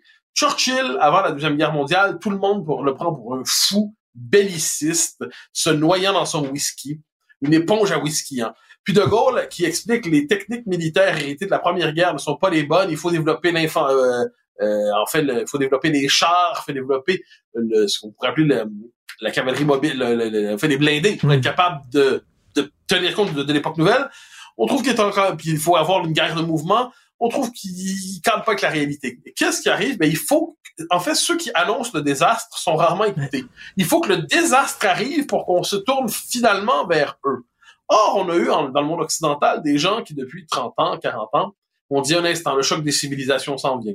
Un instant, et là, on veut, et on voit des, des, des tensions, puis on importe chez nous les conditions de ce choc des civilisations. Certains l'ont vu, certains se réveillent. Hein. Henry Kissinger, hier, parlant de la situation en Allemagne, parce qu'il y a des manifestations assez inquiétantes, Henry Kissinger dit ben, l'immigration massive qu'on a eue depuis 30 ou 40 ans, on a créé les conditions de, reproduire chez nous des conflits interethniques, intercommunautaires. Qui on a importé des conflits chez nous. Mais la plupart de nos dirigeants sont encore globalement comme je dis, des, des, variantes de Justin Trudeau, hein, qui ne sont pas à la hauteur des événements, ils n'ont pas le sens du tragique et ainsi de suite. Est-ce que le tragique des années présentes va faire, les faire, va faire émerger une nouvelle génération de dirigeants? C'est pas impossible, mais pour l'instant, alors que le monde se réchauffe et explose, en Occident, on est là sur le mode, tu sais, c'est le, c'est le sexe des anges. Hein, euh, le monde explose et en Occident, on se demande est-ce qu'un homme et la femme existent encore? C'est, c'est, c'est euh, oui, y a quelque chose là-dedans qui fait penser à la chute de Byzance. Il y a des gens qui croient que le monde, c'est un pré bucolique, un peu comme les Télétobies, avec un gros soleil et des fleurs et tout ça. Puis il y en a d'autres qui disent non, c'est une jungle avec des prédateurs. Tu sais, c'est pas Kumbaya, c'est pas Akuna Matata, là, euh, le monde. C'est une jungle. puis c'est, c'est, c'est pas deux versions de la vie. C'est un a raison et l'autre a tort. Dire, le club des Hakuna Matata ne vivent pas dans la réalité. La réalité des choses à l'échelle de l'histoire, c'est le conflit. Et si, bon, il y a cette fameuse formule, civis pacem parabellum. Si tu veux la paix, prépare la guerre. Non. Donc, si tu veux la liberté, en fait, on pourrait même aller chez Julien Freund. Julien Freund, philosophe remarquable, deuxième moitié du 20e, qui nous dit le, c'est l'ennemi qui nous désigne. On a beau être en paix, on va être en paix. Moi, je veux faire la paix avec tout le monde. Mais si quelqu'un me dit t'es mon ennemi, eh bien, tu deviens mon ennemi. Et ça, c'est une scène, je pense qu'on en a déjà parlé. La scène est marquante. Il fait sa soutenance de thèse de doctorat. Puis il explique cette thèse-là. Puis là, un, de ses examinateurs dit ah mais c'est une thèse pessimiste et tragique que moi je ne veux je veux me dérober à l'ennemi. Et ce que je veux faire, c'est que si euh, je préfère me retirer dans mon jardin plutôt que d'accepter ce conflit-là. Julien Freund dit, vous avez mal compris, cher ami. Si l'ennemi vous le veut bien, il va aller vous chercher dans votre jardin. Mais ça, on l'a vu au Bataclan. Ça, on l'a vu dans le désert euh, près de Gaza, où des euh, ceux qui faisaient une rêve partie, qui croyaient probablement, je le suppose, à la paix universelle, euh, ont subi le pire des carnages et c'est atroce. Eh bien, on a oublié que l'ennemi pouvait nous désigner et on découvre mm. aujourd'hui qu'on a des ennemis et on leur dit non, on pourrait s'entendre, on pourrait s'entendre. Puis ils disent non, et nous, on a des armes, et vous, vous n'êtes pas prêts à vous servir de celles que vous avez. Euh, ça, ça, frappe fort. Il faut rappeler que le Hamas ne veut pas négocier une paix avec Israël. Le Hamas veut, faire disparaître Israël. C'est pas la même chose. Mais c'est ça, qui est, c'est ça qui est tragique, parce que moi, à la, cause du peuple palestinien, sur le mode, les Palestiniens veulent leur propre État, je suis profondément sympathique. Il est normal que les Palestiniens aient leur propre État. À l'origine, en 48, quand on crée Israël, c'est un plan de partage de la Palestine pour que les deux peuples aient leur État. Alors, qu'est-ce qui s'est passé? Ben, ça aboutit, un seul des deux a réussi à avoir le sien. Donc, il faut trouver une solution, puis c'est une solution complexe pour être capable de trouver, c'est pas à court terme, hein, pour permettre aux Palestiniens d'avoir leur État. Mais ça, ça implique que les deux reconnaissent leur légitimité mutuelle. Palestiniens qui acceptent les, les Israéliens, les Israéliens acceptent les Palestiniens. Mais là, le Hamas, non, nous, ce qu'on veut, c'est vous détruire, vous anéantir et vous génocider. Ben, il n'y a pas moyen de faire la paix avec ces gens-là. Il n'y a pas moyen de trouver un terrain d'entente avec ces gens-là. Mais ils sont crampés, la masse, parce que, tu sais, les relations avec les pays arabes étaient en train de se normaliser. Tu sais, l'Égypte euh, avait normalisé ses relations. Là, c'était l'Arabie, là, c'était l'Arabie saoudite qui était en train de normaliser ses relations. Et là, ça ne faisait pas l'affaire du Hamas. Et là, euh, ça, ça, devenait trop paisible dans le coin. Fait que le Hamas a décidé de foutre, la, foutre le bordel. C'est ça qu'ils veulent. Oui, mais, mais c'est réussi. C'est réussi parce que le Hamas vient de dire soudainement, désolé, parce que les, gouvernements arabes sont tenus par la rue arabe. Et si les gouvernements arabes étaient prêts à trouver des accords diplomatiques de normalisation de la situation d'Israël, la rue arabe demeure profondément emportée par la cause palestinienne, version la plus radicale. Qu'est-ce qu'on voit? Ben, c'est que tous les progrès faits pour normaliser la situation d'Israël dans ce coin du monde viennent, pour un temps tout le moins, au mieux de se congeler, au pire de régresser, de s'émietter. Mais, mais, encore une fois, c'est le point de départ de tout cela. Si on s'interdit d'avoir une lecture claire des rapports de force, si on continue, nous, d'être dans le monde kumbaya, si on se dit qu'il suffirait de s'entendre, mm-hmm. je sais pas qui j'ai vu passer il y a quelques jours qui disait, euh, qui faisait tourner sur la sur Twitter la chanson de Raymond Lévesque, Quand les hommes vivront d'amour, il n'y aura plus de misère chanson qui est belle, certes, mais une chanson niaise, surtout. Une chanson niaise. Parce que ça n'arrivera jamais un monde délivré du conflit. Tant qu'on va être sur Terre, il va y avoir deux personnes pour se taper dessus. Et puis le travail du politique, de la culture, c'est de faire en sorte qu'ils se tapent pas dessus sans pour autant abolir la possibilité qu'ils se tapent dessus. Parce que ça, c'est dans la nature humaine. Mais on n'a pas voulu entendre quelque chose qui ressemblait à ça depuis longtemps. Et bien, on en paie le prix aujourd'hui. Et je trouve ça tragique. Je le redis. Si on regarde cette situation-là, il n'y a pas de gagnant. Il n'y a pas de gagnant. Oui, le Hamas est gagnant. Mais il n'y a pas de gagnant. Les Palestiniens sont perdants. Les Israéliens sont perdants. Les Occidentaux ont l'air de nier. Et à travers ça, le monde multipolaire conflictuel émerge et on continue de pas le comprendre. Tout est bien dit. On se reparle demain. Bonne journée. Richard Martineau. Plongé dans l'actualité avec des observateurs qui pensent à contre-courant.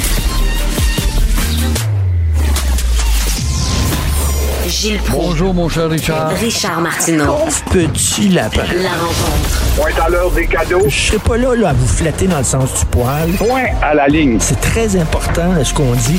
La rencontre pro martineau Gilles, quand on regarde ce qui se passe au Moyen-Orient, on se dit l'histoire se répète, on s'en sortira jamais. C'est bon de rappeler des faits historiques parce que dans tout ce débat-là, on aura remarqué que Kiev n'existe plus, Moscou n'existe plus, l'Inde n'existe plus, Taïwan n'existe plus.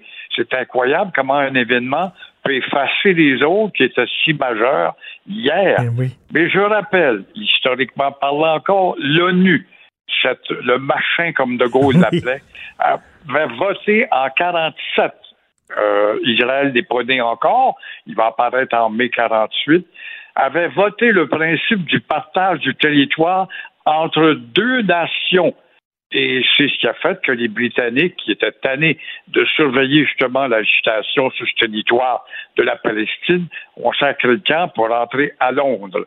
Mais depuis ce temps-là, on n'a rien de nouveau, sauf des affrontements. Hmm. Il est arrivé des têtes très fortes dans l'opinion mondiale, tel le général de Gaulle, au lendemain de la guerre des six jours en 67, qui parlait de l'affirmation d'Israël dans le respect de l'autre et l'épanouissement de l'autre. Obama, un président qu'on a aimé, qui avait suggéré aux Israéliens de retourner à la frontière de 67. C'était l'accord ou l'article 272 de la Charte des Nations Unies qui devrait s'appliquer. Il a reculé. Rabin et Arafat, Oslo, des accords de Oslo. Je sais pas si tu as vu le film Oslo, c'est vraiment à voir comment des tractations et le progrès s'est fait entre les deux groupes, juifs et palestiniens. Et combien d'autres? Ils ont tous parlé dans le vide.